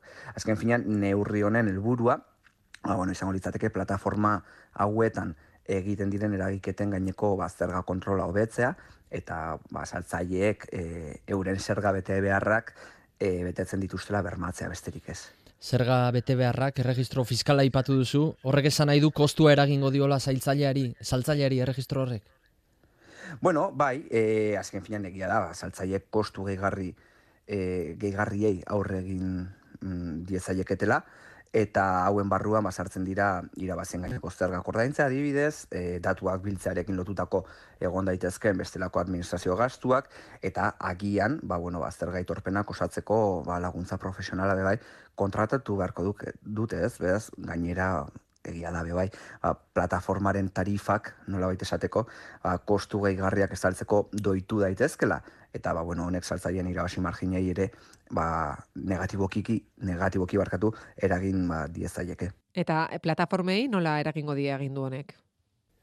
Bueno, ba, plataforme behi, e, plataformei be e, eragingo die, ze azkenean e, araudi berri honek asaltzaileen informazioa biltzeko eta e, ogasunean aurkezteko ardura e, esleituko zaie, eta honek ba, administrazio karga gehigarria ekarriko du plataformentzat. Mm, behar badabe bai, ba, bueno, ba, araudiko baldintzak betetzeko, asistemen garapenakin, azarpenekin, eta bar lotutako e, kostuak, edo langileen bat trebakuntza, eta bar, eta bar, beraz nola baiteko ba, moldaketa bat egin beharko dute be bai eure plataformek. Eta baina argazki eginda Julen, e, zer uste duzu dela helburua zer gaiesari aurre egitea, ogasunari diru bilketa handitzea edo gehiago dago lotuta interneteko salerosketa kontrolatzearekin edo dena batera? Bo, nik uste dut dena batera dala, ez? E, Printzipio segia da, e, araudi berri honen helburu nagusia, ba, iruzur fiskalari aurre egitea dala, eta plataforma digitalen bidez, ba, egiten diazen salmentetatik, ba, eratorritako zergabilketa, e, handiagoa bermatzea, e, baina online egiten diren transa- transakzioen kontrola, bebai, ba, garrantzi handia duen helburua ere bada, e, plataforma hauetan, ba, bueno, egiten diren merkataritza jardueren fiskalizazioa eta gardentasuna beti ere hobetzeko asmoz, ez? Hau, azken finean guztion, e, gizarte guztiaren onerako egiten der zerbait dala bebai azpimarratzen nahiko nuke, ez? Azken finean hor gardentasuna, ekitatea eta, bueno, ba, fiskaltza kontrola bebai bermatzea da, da helburu. Honekin e, sortzen zaigun hausnarketa da, ezinbestean, interneten gure datu ez egiten den tratamenduaren ingurukoa. E, registro hori egin alizateko plataformek zer datu e, eskatuko dizkiete saltzaileei? Bueno, hemen dirudienez, e, datuak erresak izango diaz, ez? Eskatuko direnak. E, azken finean, ba, eskatuko diaz egindako transakzioei buruzko oinarrizko e, informazio zehatza, e, ala nola ba, salmenten zenbateko osoa, e, saltzailearen identifikazio datuak, e, saldutako ondazun edo zerbitzuen deskribapena, eta, bueno, ba, bebai ba, araudiak ezar dezaken, azterga bete beharrak betetzeko garrantzitsua den beste dozein informazio, baina ez dirudi printzipioz, ba, bueno, beste norbait, e, negozio bat duen norbait, egin behar duen moduan bat datu komplexoak izango direnik. Hori bai, hori gauza bat, eta gero beste gauza bat da, zergen aitorpena eta abar egin behar izatea, agian hortarako bai, a, profesionaletara, o profesionaletaruntz jo beharko lukete zailtzaile desentek. Eta aipatu dugunez, hainbat dira e, legeak e, bere gain hartuko dituen plataformak, aipatu dugu Airbnb, Vinted edo, bueno, helburu desberdinak dituzten plataformak dira. Horrekin lotuta julen, e, berdin dio esaterako bigarren eskuko arropa baten saltzen duguna edo etxe bizitza turistiko bat alokatzen dugun? Ez, ez dio berdin, baina realitatean ez dio berdin moduan, ez? E, hau da, azken finean araudiaren arabera, e, plataformaren bidez egindako edo zin transakziori buruzko informazioa eman behar jako gasunari, ba, sortutako diru sarrera guztiak gero e, erregistratuko ditu ogazunak, eta hau transakzioaren izaera dozein dela ere, Vale? Baina hori bai, gero ogazunak ez dio tratamendu fiskal bera ematen, ba, roparen salmenta bati, edo etxe bizitza turistiko baten alokairuari, ez? Orduan, bueno, ba, azken finean, e, mm, plataformek bakarrik gauzak erregistratu behar dituzte eta informazio hori ogasunari esleitu behar diote. Eta gero ja ogazunak ba, ikusiko dauz zein motatako tratamendu fiskala emoten dion gauza bakoitzari. Eta beza zari garenean, e, diferentzia beti jarri hori da bigarren eskukoa edo berria den salgaien artean, e, kasu honetan berdin dio? Bai, esan moduan, e, azken finean gauzak eta tratamendu fiskala berdina izango da zu plataforman saltze dozuna, beti ere volumen hori betetzen dozun jakinda edo eta operazio horiek, ez? Eta, bueno, ba, tra, e, negozio tradizional baten egiten dozunarekin, ez? Orduan, bueno, ba, bigarren eskuko e, salmentek, kasu honetan, ez dute e, beza e, euren gaina jartzen, ez? Hartzen, eta orduan ba, bueno, plataforma bidez egiten diren salmenta hauekin ba, tratamendua berdin berdin izango litzateke. Hmm. Agindua Julen Espainiako aldizkari ofizialean argitaratu da, baina aipatuko dugu Europako DAC zazpi direktibak emandako agindua dela. Beraz, Julen, Espainiari eragingo dion araua da edo badakigu beste herrialderen batean ero dagoeneko indarrean dagoen? Bai, e, azkenean oso ondo, oso ondo esan da, ez? E, Espainiar gobernuak azken finean DAC zazpi ba, Europako direktiba hori besterik e, garatu ez duin. Ez, hau da, transposizio bat egin du e, direktiba horretaz, e, bueno, ba, Espainiako legediari, ez? Eta azken finean, e, hau da, Espainiara ekartzea, Europako ba, herri guztiei, herrialde guztiei, epe motzean ba, zuzenki afektatuko dien araudi bat. E, beraz, bueno, gaina lehen egon nahi pixkatonen inguruan behiratzen, eta hau pop e, plataformak bere horrialdean sartzen baldin bazea, bere web horrian sartuz gero, esaten dago, ba hori, ba, araudi hau, Europar batasuneko herrialde guztiei aplikatzez jakela, ez? Beraz, bueno, ba, finean, Europar batasun osoan araudia berdina izatea espero da, etorkizunean. Eta neurri zehatza jartzen du aginduak, eh? muga 2000 eurotan eta hogeita mar salerosketan eh, jartzen du. Arrazoi zehatzik badago eh, horren atzean julen? Ba, egia esan da, eh, nik uste nahiko arrazoi bat badagoela, ez? Naiz eta, e, nahiko diskrezionala izan, zentzu honetan zenbatekoak ez, baina e, jakinda hori, ba, Europako atzordeak edo parlamentuak hartutako erabakia diskrezionala dela, e, nik ustot hemen e, atzean dauena da, badakitela, ba, saltzaile askok, e, azken bola honetan, ba, zer geoen ordainketak ekiditzeko, ba, bueno, ba, nola esateko, plataforma digitalen bidez, egiten dituztela euren salmentak, ez? Eta beraz, bueno, ba, hor, ez zerga iesi handi bat, iruzur fiskal handi bat gertatzen ari da, eta beraz, bueno, ba, hori ekiditzen saiatzeko, egiten dutena da, plataforma digitalei, ezan, bueno, ba, ezan bioztazue, zenbateko honetatik gora, zeintzuk saltzen duten, zenbat saltzen duten, eta nik jarraipen fiskal bat egingo dutzat e, pertsona hauei. Aipatu duzu julen, iruzur fiskala eta seguru honetan ere izango dela azpilokoa ere, e, neurria betetzen ez dutenei, e, zezi gorri zarriko zaie?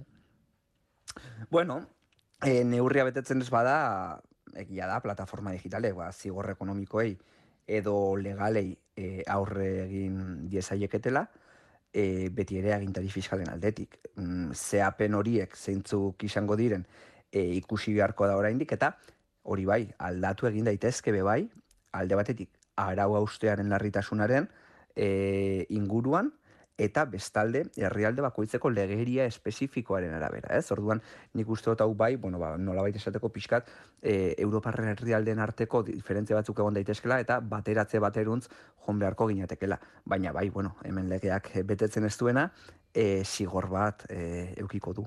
Begirada pixka bat zabalduta, nola eragingo dion neurri horrek ekonomia digitalari eta oro armerkataritza elektronikoari?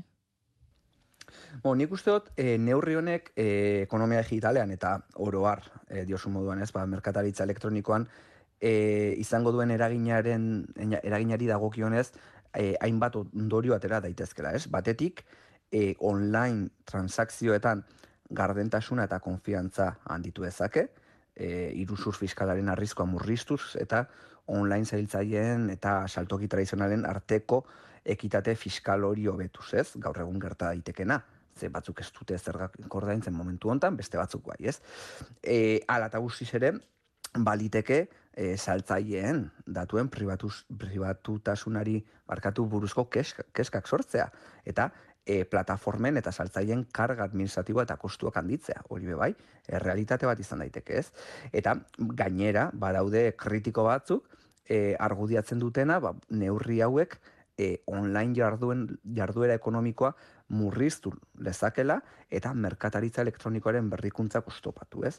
Beraz, bueno, ba, pro eta kontra batzuk beba daudez, baina nik, nik izango nuke labor bilduz e, eragin zehatza zein izango den e, neurria betetzeko moduaren araberako izango dela, eta baita ere merkataritza elektronikoan parte hartzen duten a, alderdi guztien erantzunen eta egokitzapenaren araberako izango dela, ez?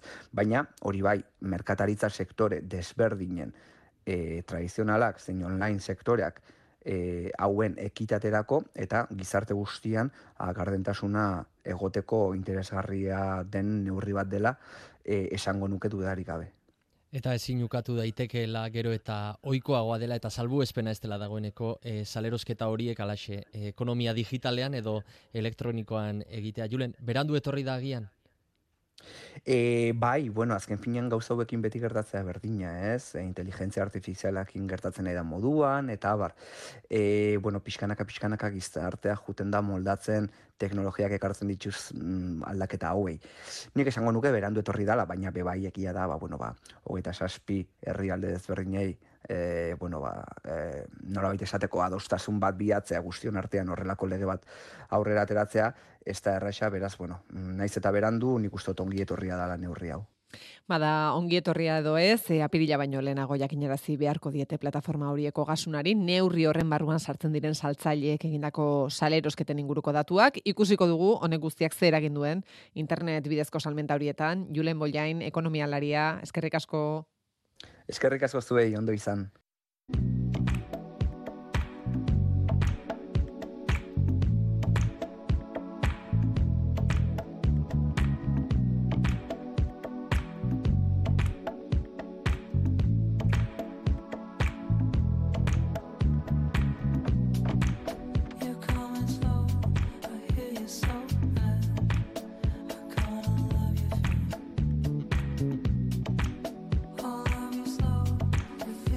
Eta lehen sektorean, nekazarien protestak lerro buru ditugun honetan, eta testu inguru horretan gaur, e, Euskal Herria bizirik, bizirik plataformak protesta legebiltzar aurrera eraman duen honetan, e, bertan, onartu delako gaur, trantzizio energetikoaren eta klimaldaketaren lege berria, eta gaurain justu, bi hauzi horiei begiratzeko proposamena dakarkigu, ura eta laborantza lotzen dituen Smart Farming proiektua zitzegin nahi dugulako. Zubigune fundazioak eta Asmos fundazioak martxan jarri duten egitasmoa da, proiektuaren helburua Gipuzkoako lehen sektorean erabiltzen den uraren eraginkortasuna hobetzea da, baita gaiaren inguruko sentsibilizazioa bultzatzea ere. Dagoeneko ari dira egitasmoa jendaurrean aurkezten eta izena ere eman daiteke dagoeneko. Eider de la Cruz, Zubigune Fundazioko kidea, Arratxaldeon. Bai, kasi arratsaldean. Smart farminga zaipatu dugu uraren eraginkortasuna hobetzeko laborantza eredua dela, baina nola lortzen da e, eraginkortasun hori? Ba, beno, ba, lehen abeziko pausoa da sensorika jartzea, ez gauzen interneta hori. Ordu nortarako, e, zadun, auraren eraginkortasun hori bilakatzeko e, datuak behar ditugu. Orduan, egitasmo honetan egin nahi dana da, e, sensore batzuk jarri e, landa ekoizleen, ba, landa eremu batean, eta datu bilketa hori egin ikusteko e, beraiek urestatzen dutenean zenbat ur erabiltzen duten kasu bakoitzean. Oraingoz, ba, ez dituzte datu horiek, utxura bera ureztatzen dute, ba, beia irutzaien, beharren arabera, edo lurra ezea, e, ezea ikusi arte ez, baina agian ez da beharrezkoa hainbeste ureztatzea. Ordun nahi deguna da, sensore hauekin, ez temperatura eta bar neurtuko dituzte, e, barazkita e, ba, landaretan edo usta hortan, eta horren arabera erabaki ahal izango dute, eta ikusi izango dute, ba, zenbat ur behar duten, o zenbat ezetasun behar duen landare e, eremu horrek. Horrek egingo duna da, uraren eraginkortasun hori, uraren erabilera egokia, hori da bultzatu nahi dana. Mm, Eta iderra aipatu dugu dagoeneko ari zaretera ego- egitasmoa jendaurrean aurkezten. Zein ari da izaten, Bai. jasotako erantzuna? E, bale, hasi gau e, aurkezpenak egiten, ba, alde batetikan, e, nahi degulako e, eremu landa o ekoizle eredu batzuk euki ez, instalazio hauek eginda, eta haiek erakusgarri izan daitezela beste nekazarientzako, ez, pixka errepikagarritasun hori ikusteatikan. E, interesa daukate, kuriosidade daukate, interesa, ba, bat adibidez arriaga txiki usubilen e, jada laizer martzen jarriko da, eta azpeitiazkoiti e, lezo jartzunen ere interesatu baditugu parte hartzeko, eta haietan jarriko dira ba, instalazio hauek, ez? Ba, sensorika IoT-ko sensorea jarriko dira, e, plataforman ikusi izango dituzte beraien datuak, eta hortikan automatizature e, egingo ditugu, e, era hortara berai ikusiko dute, ba, landare horiek e, obrazkiak zezetasun maila daukaten, eta horren arabera erabaki izango dute ureztatu, edo ez, edo zenbat ureztatu. Eta horrire gehitu diogu e, guraldiaren predikzioa. Horren arabera ere, beraiek, ba, datu bilketa guzti horrekin, o ikusgai dakaten guzti horrekin erabaki dezaten. Aha. E, Eider, e, IoT sentsoreak aipatzen zen dituen, e, laborantza Bai. ere mutan instalatzeko zerbitzua delako eskintzen duzuena, baina e, nolako Bai. azpiegitura irudikatu behar dugu? Bale, oraingoz, e, nola froga txikiak diran eta ekoizpen txikietan eta lur eremu konkretu batean ez dago azpigitura handi bat e, pentsatuta oraingoz. E, dena nahi deguna da beraiek ikusi zatela ze ia, dazkagun ekipamentuak e, ba, software libreko dia, aldan merkeena, ze merkatuan e, olako programak edo olako merkatuan badaude, ez? Olako sistemak, bat dena da e, sensorika guztia bidu dezaketena, ez? Baina, bueno, horrek ba, lizentzia badauka, eta, bueno, itxiagoak dira. Kasu honetan, software libre hauekin, o irikiadian hauekin, eta Home Assistant plataforma iriki batekin, ba ez dago mugarik edo, ez?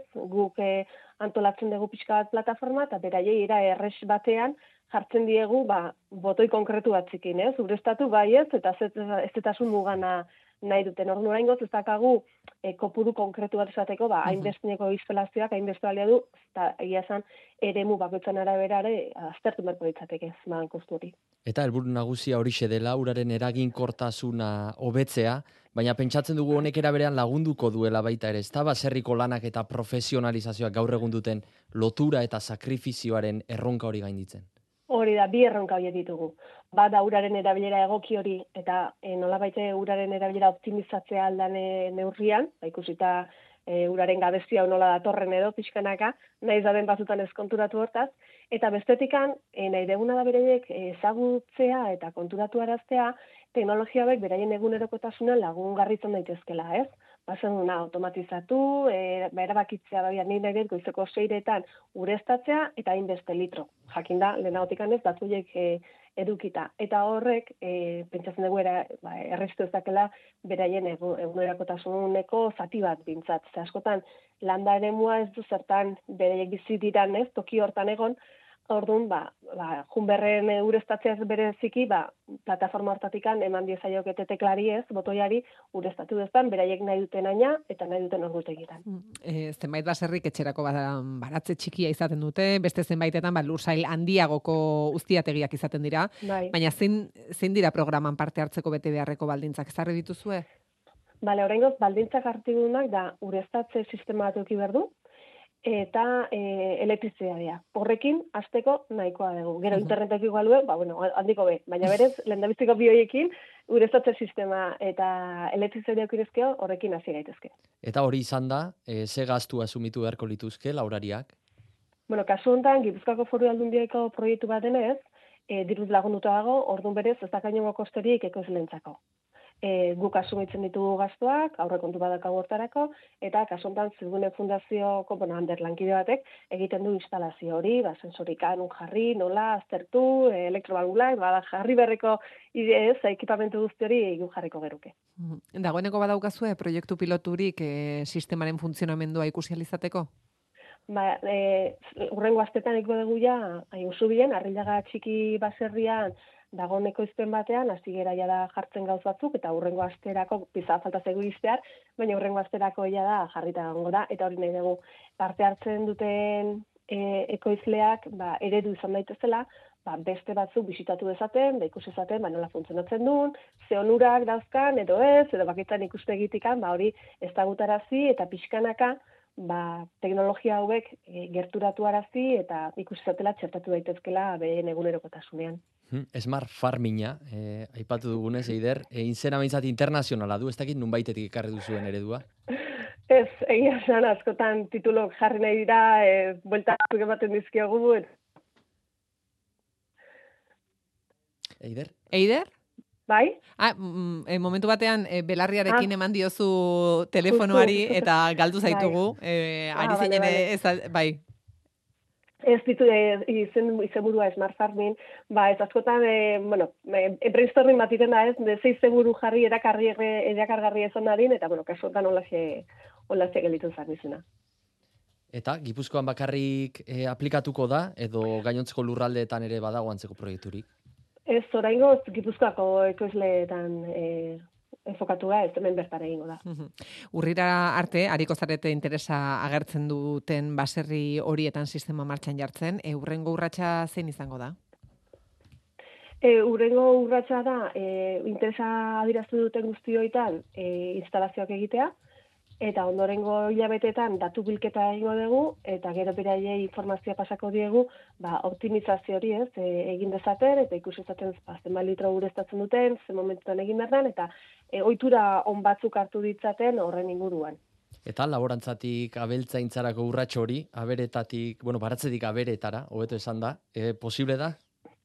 Posible da, bai, posible izango litzateke, ez dugu aztertu, baina bueno, e, gaur egun teknologiarekin e, dena posible dela dirudi, izabiltzake aztertzea, baina badaude ekimen bat edo beste bai, entzuno ikusi dugu, ez, ba, igual behiei jartzen zaiela sensore moduko bat e, lepoan, ba, e, bazkaltzea jatera jundadin momentu konkretu baten, edo behin bakarrik, eta ez daia junda etorri, ez, e, ibilita, orduan, ba, bueno, hor, kontrolatu daiteke baita ere, zenbat jaten duten, noiz jan behar duten, orduan, bueno, badaude gauzak.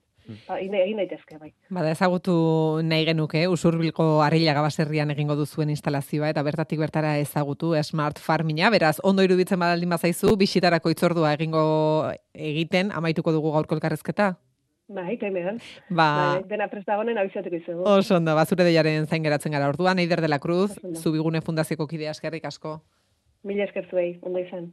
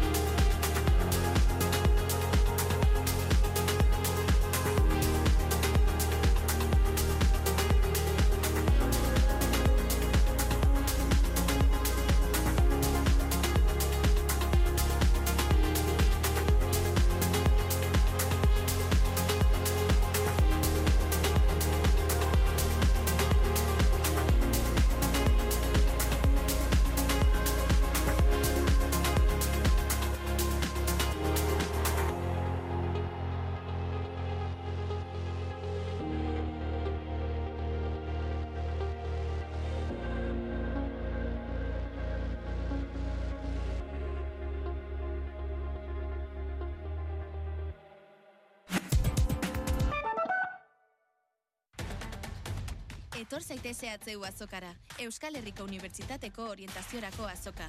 Eunda sortzi gradu eta askoz gehiago. Otsaiaren amarrean, Bilbon. Etortzekoak dituzu bizitzako urterik onenak. Informa zaitez ehu.eusen. Euskal Herriko Unibertsitatea. Aurrera. Urari urrezko dominak irabazi dizkiogu, Michelin izarrak, artea eta industriare bai. Baina uholdek den dena bereganatu dezakete.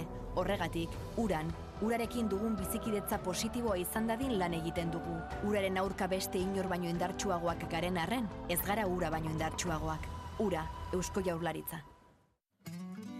Bertako produktuak gustukoak badituzu zure sagardotegia iparragirra sagardotegia da. Ostegun eguerditik igande eguerdira irekita. Zure 0 kilometroko sagardotegia bertako baserrietako txuleta bezala. Ostegun eta ostiraletan pintxotxotxo euskal sagardo ekologikoarekin. Iparragirre sagardotegia hernanin. Zure 0 kilometroko sagardotegia. Iparragirre sagardotegia.eus. Hobeto egoteko denek ez dute gauza bera behar. Egin aldu dana ja egiten ari naiz nolabait kostatu izan zaite eh? Nik lan piko hoiek ez izatea. Oso argi dut gainera. Nik denbora eskatuko nuke. Nik idazkari bat. Esan behar persona asistant. Eta zuk, zer behar duzu, hobeto egoteko? Maialen oterminekin, hobeto kalte. Bai pasa.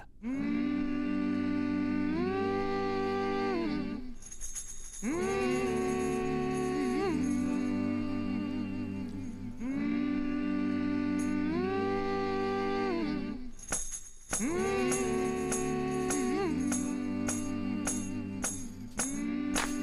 strive for balance in life. Go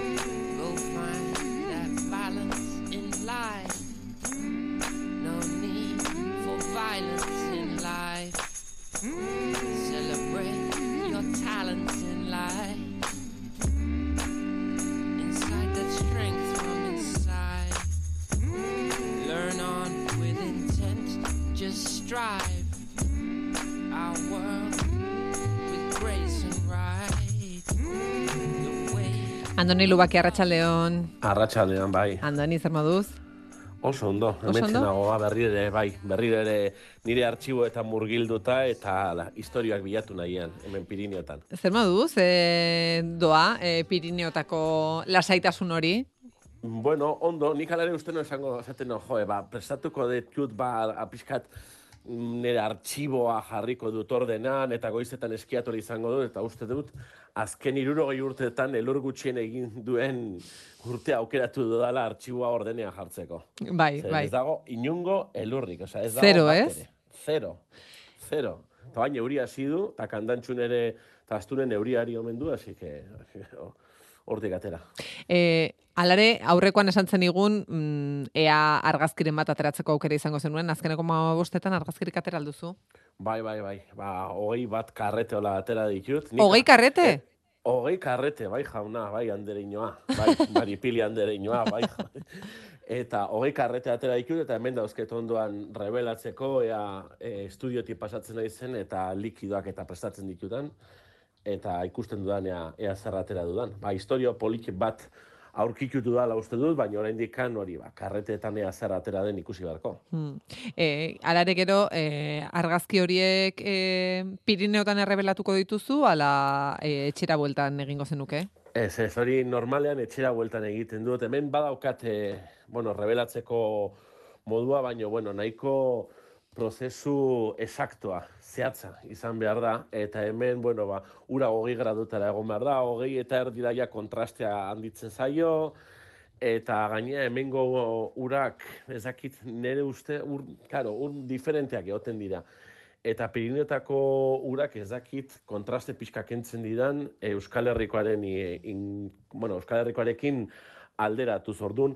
Nahiago izaten dut beti prozesu berdina zehatz mehatz eramatea hau da. Ura hogei gradutara, Euskal Herriko ura, rodinal bat berroita marreko diluzioan, eta horrela, horrela ja, zerbait gaizkia ikusten baldin badut, nik argazki ateratzeakoan egin dudan at- akatsa dela esan nahi du, ez errebelatzeko momentuan. Andoni barkatu, baina urak, uraren kalitateak eragiten du argazkiaren kalitatean? Bai, bai, bai, bai, bai, bai. Hori digitalarekin aztu egin zitzaigun, baino, bai, e, kare handia duten e, uretan, nik uste dut ura gogorragoa izatean, ba, entzunion e, maixu bati esanez, berak e, Euskal Herrian kare asko zegoen tokietan, beste zer zegotatzen omen zion urari, ba, pixka bat suabegoa edo neutregoa izan zerin. Eta, baino hala erenik, bueno, prolo- problemarik, arazorik ez dudanez, mm, momentuz, behintzat, e, e, bueno, ondo dakit. Hala ere, nahiko ur gogorra izaten da Euskal Herrian, eta ikusten da askotan, bueno, ba, sekatzerakoan olako pinportatxo txikiak agertzen zaizkie negatiboei, eta behin badakizue, negatiboa rebelatu eta sekatuta, oso oso zaila izaten dela, eta konpondu nahi izaten baldin bada, ba, izaten dira, ba, pixka gainean, nola, superfizian, eta geliku diren arrastotxoak entzeko lan, lana izaten da. Eta askotan esaten non, jo, estudio berrian jarri, eta non, ze, kriste izango ote dira hemen agertzen dien pinportatxo hauek, eta izkenean, esan zidaten ura, e, uraren kalitatea se, azkar sekatzerakoan mantxak eta geltzen zirela e, negatiboan, eta bueno, horretarako azkeneko garbiketa egiteko nola esaten da, e, agua destilada, ur destilatua Mhm. e, erabiltzen dut, eta horrekin, bueno, negatiboak perfecto ateratzen zaizkit. Em, orduan, e, ez da ur mineralarekin egin behar dela, ez? E, soilik Ez, ez, kare gutxiago duten e, urekin e, egin beharko litzateke. Hori da, ur minerala gainea ez dakit hone egingo lioken, zeren, karo, hitzak dioen bezala ur mineralak mineral askotxo dauzke, eta eta segun eta ze ur kalitate dan lehen esan dudan bezala, ur minerala botako genio, aparte oso oso Mhm. garesti otengo litzaiguke. Bai, bai, bai, horrexegatik galdetzen dizun. Bai, bai. E, ez dakit nolako, bueno, eske variazioak ere aldaketak txikiak izaten dira, baina gero, karo, ampliazioak edo eskaneatzeakoan e, ikusten dira. Zea, bueno, akats txiki guzti horiek, akats negatiboen, akats txikiak direnak, haunditzeakoan akatsak ere haunditu egiten dira. Andoni, zuk bidali hoi diguzun argazkiaren zain egoten gara magostean behin, e, gaur Mhm. jaso duguna ez da argazki bat, argazki txiki pila bat baizik, bata bestearen Bai. ondoan, e, argazkiak analogikoki atera izan dituztenei azalpenak e, eman beharrik ez da izango, baina gainontzeko bai. Horregatik, kan, lehengo batean gogoratzen baldin mazarete, bueno, askotan hitz egin dizuet argazki baten ateratzea mm, pantailan edo paperan ikusten bueno, ba, ikusten de- denera arte prozesu bat egoten dela. Eta askotan, ba, jendeak uste du area jun, eta, bueno, ba, e, paisaia argazkiak ateratzen dituztenak area jun, esan ze paisaia politia, tak, argazkia atera eta listo. Edo askotan fotokazetaritza gabiltzala, hola, pf, milaka, milaka argazki ateratzen ditugu, eta hori mm, gure entzulei eta baita ikuslei ere e, helarazi nahi nien prozesua, ez? Horren e, argazki baten atzean ze prozesu dagoen, eta orduan esan nien, bueno, ba, esan nun. Eta ateratzen badiet nire kontaktu horri argazki bat, eta kontaktu horri horiek dira, bueno, ba, lehen, orain empatu dugun bezala, negatiboetan lan asko egiten dut, bueno, ba, gustatzen zaidalako, teknikoki eta, bueno, ba, e, bere abantaiak izan ditzake digitalaren e, aldean. Eta orduan, karo, guk negatibo bat argira jartzen baldin badugu, hitzak dioen bezala negatiboan ikusten dugu. Eta askotan oso zaila izaten da, ea ondo enfokatuta dagoen, argi ona duen, edo nor den argazkien at- agertzen dena. Orduan horrela, lehenago eta gaur egune bai, kontaktu horriak egiten ziren, hau da, horri argazki horri fotografiko bat, hau da, fotosentsiblea den argazki, bueno, e, horri bat hartzen da, eta horren gainean negatiboa jartzen dira ordenatuta, eta horri hori errebelatzen da. Beste prozesu kimiko baten bitez, eta hor ikusten dira txikian negatibo edo karrete horrek zen hogeita amasei, hogeita emeretzi argazki e, ikusten dira, tamainu naturalean, hau da, negatiboak duen tamainu naturalean, ze argazki daren karrete horretan, eta horrela askoz ere errezago egiten da aukeraketa, eta argazki gaina konkretuki horri hori bidali nahi non, hau da, kontaktu horri horren argazkia, ikusteko askotan utxe egiten dugula bat ere, zen horrak desiente da ere, baina argazki baten sorkuntzan ze prozesu dagon. Jende askok, argazkilari mitiko askok sekula ez dute erakusten beraien, e, e, bueno, ba, em, argazki mota hauek, ez ikuste eragusten... E, Euren kontaktu horri hauek. Kont, hori da, kontaktu e, horri hauek. Bertan, bueno, ba, ikusten direlako askotan, akats asko egiten ditugula, bai enfoke, bai argian neurtzerakoan, e, bai komposizioan, baina nik ez dauket inungo, ni hortako oso oso transparentea naiz. Behin gainea, Santelmon itzaldi bat eman non Carlos Turutuzarekin eta bertan Asier Larraza nire maisu izandakoa, bueno, ba, gidari zen, eta, bueno, ba, Alepoko argazki batzuk erakutsi nizkien digitalki, pantailan, eta esan zon, hau, Andoni, orain egiten ari dau, egiten ari den hau, ez da bat ere ohikoa. Normalean argazkilariok gure argazkiak lotxak gure kontaktu horri horiek izkutatu egiten ditugulako. Eta erakutsi nahi nizuen, argazki ez dakit hor- em, aurrera begira horri horretatikan argazkiren bat aterako den. Baino ikusi daiteke lubaki, zuek deitzen diozuen lubaki estilo horren Hmm. prozesua nola sortzen den. Hau da, argazki pilo asko, klik bat egin, klik bat egin, gerturatu, klik bat, argi ilun bat hartu, eta klak. Eta horiek aukeratzen ditut. Entzule, jakin Aukeratu- dezatela, eh, isasarean partekatu dugula eh, argazki hori mm, ikusi dezaten zertaz ari garen. Bai, bai, bai, karo. Bestela nahiko abstraktua izango da esplikatzea e, kontaktu horri bat e, zer dan. Baina hor gero aukeratu eta egiten dena da, bueno, nik momentu honetan eskaneatu egiten ditut eta amarra amabostko tamainan imprimatzen ditut. Horrela argazkia bertan dauket, inungo pantailari gabe, eta ni mugitzen ego ibili naiteke, argazki hau lehen dijo, ondoren hau dijo, gero hau dijo, eta bar. Gogoratzen baldin bazerate, e, Robert Kaparen inguruan ere non atera ze, bueno, Robert Kaparen argazki famatura non atera zen, esplikatu nizuen eta esan nizuen hau analogikoan eginda dago. Eta, mm, bueno, ez nuen momentu horretan kontaktu horri hori, baina bertan ikusi daiteke, bueno, ba, prozesu hori nola eraman nuen eta esan non, tak, argazki asko atera nituen, angulo desberdinetatik, tokia eta ikusita, eta gero, kontaktu horrien ikusi nuen esan non, hau da, hau da, e, Robert Kapak e, argazki hori atea zuen tokia. Eta hori kontaktu horrietan egiten da. Askok eta askok gaur egun digitalki egiten dute, Lightroom, Adobe Bridge eta horlako programak erabilita. Baina oraindik kontaktu horrietan murgilduta ibiltzak ere badauka bere magia. E, edonork em, badu e, kontaktu horri hori izatea, ez esan nahi dut nik orain e, kamera e, analogiko bat erabiliko banu, argazki dendakoari eskatu behartzaio kontaktu horria ematea, ala automatikoki ematen dizu. E, ah, hori denda bakoitzaren araberakoa da. Adibidez hor badare laborategi profesionalak oraindik, bueno, claro, e, zu karrete baten ematen baiozu betiko dendara, prozesu industrial batean sartzen da. Eta ardun egiten dutena da, errebelatu egiten dituzte, gero olako mini eskaneo azkar eta txar bat egiten dute, eta horritxo batean ematen dizkizute zure, zure argazkiak negatiboekin batera eta gero ampliazioekin.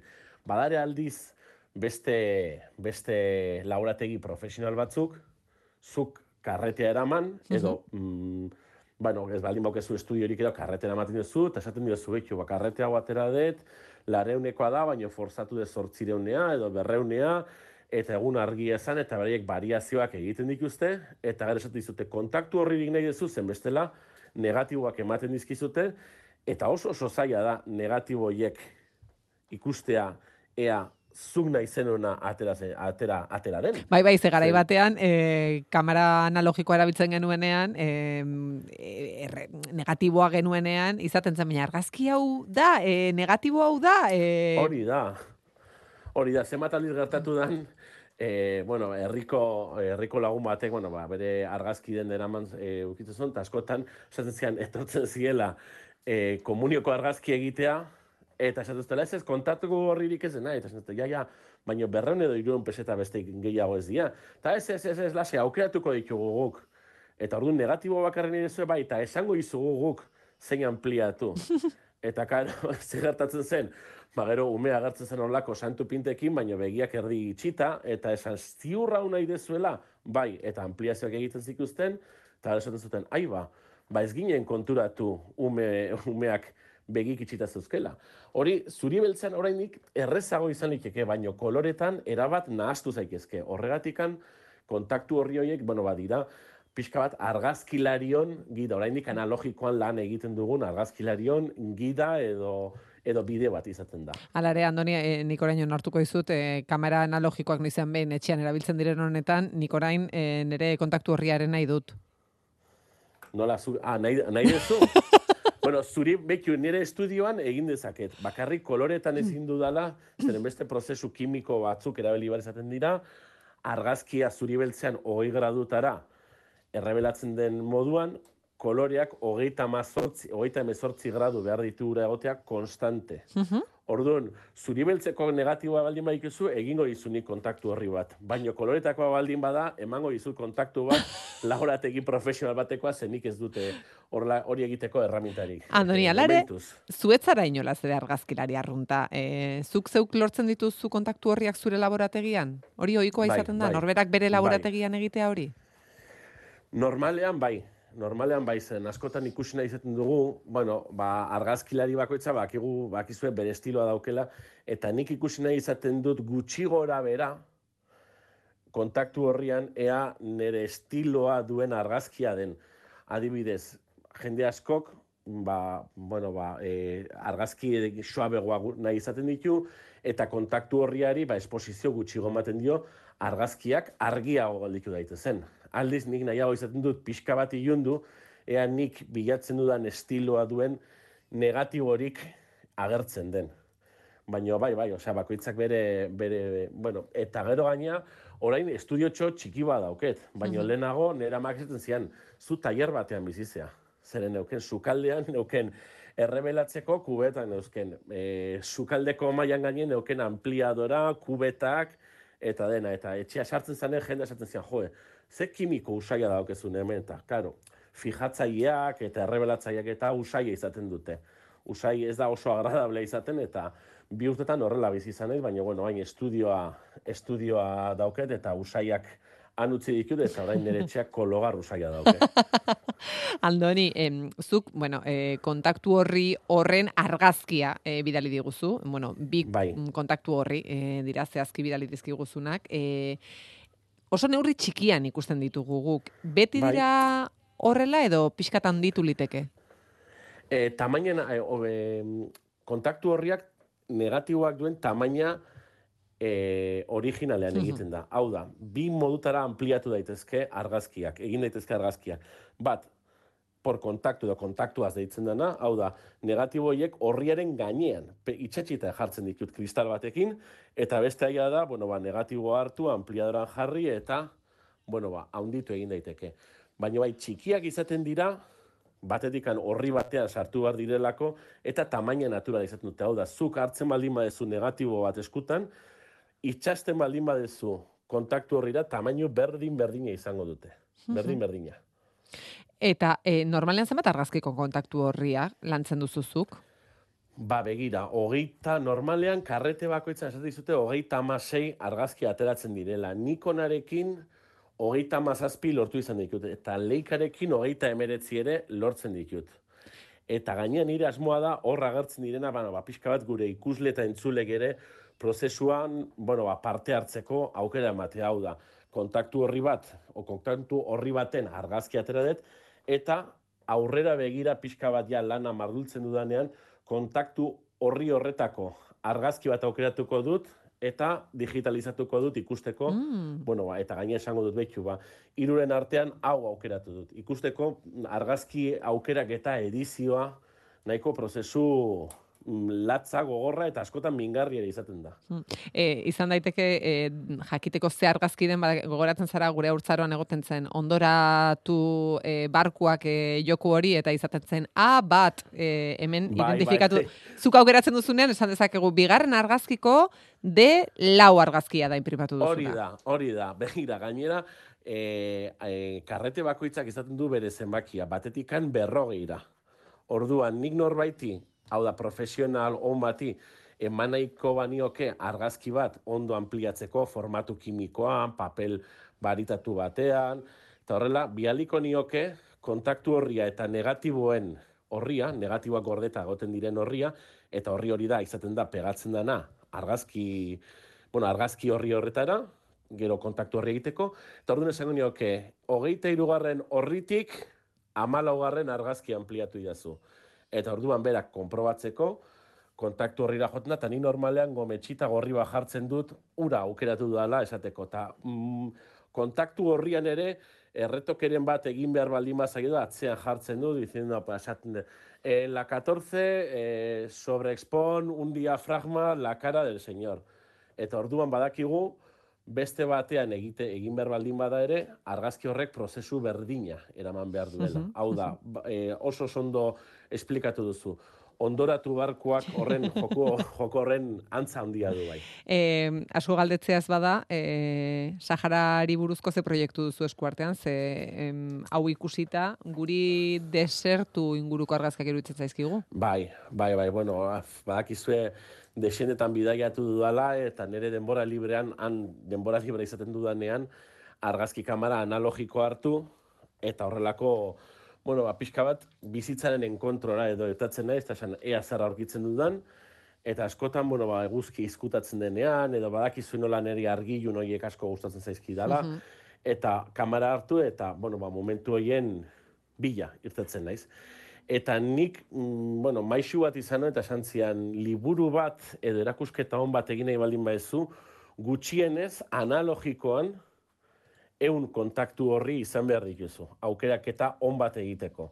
Hau da, eun kontaktu horri esan nahi do, irumila eta zeireun argazki behar dituzula. Eta normalean, liburuetan, irurogei, larogei argazki egoten dira. Orduan, nik momentuz berrogei horri ditut, orduan indikan falta zait desente, irurogei bat kontaktu horri egin nahi ditut, ba, eta argazki batzuk oraindik revelatzeko, baina bai, bai, prozesua nahiko luzea izaten da, eta bai, kontaktu horri horiek Saharakoak dira. E, Andoni, hemendik aurrera e, badakigu kontaktu horria nahi dugu, eta e, ze ur erabiliko duten argazkia rebelatzeko hori ere eskatuko dugu. Bai, norbait, insaluzeko norbait entzuten nahi bada, gustora hartuko niake, hola, berreun iruron bat litro, zen oso urrona izaten da. Beno, ba, e, bidali dezatela, mm, zumarra gatzaudenean bidali dezatela Pirineotara ez dakit, da. baina behar bada pixa gertuago iritsiko dira, edo bestela guk bidaliko dizkizugu pare bat, Andoni. Hori da, gaina publizidadea doain egin diota. Listo, Venga, listo, ba. egin duzu. Eta orain, e, dagoeneko kontaktu horri horretan insaluseko argazki bat sartzen bali baduzu, bueno, Bueno, listo. lo podemos petar, lo podemos petar. Andoni, eskerrik asko. Venga, mila Ondo izan. placer ba, beti bezala. Agur.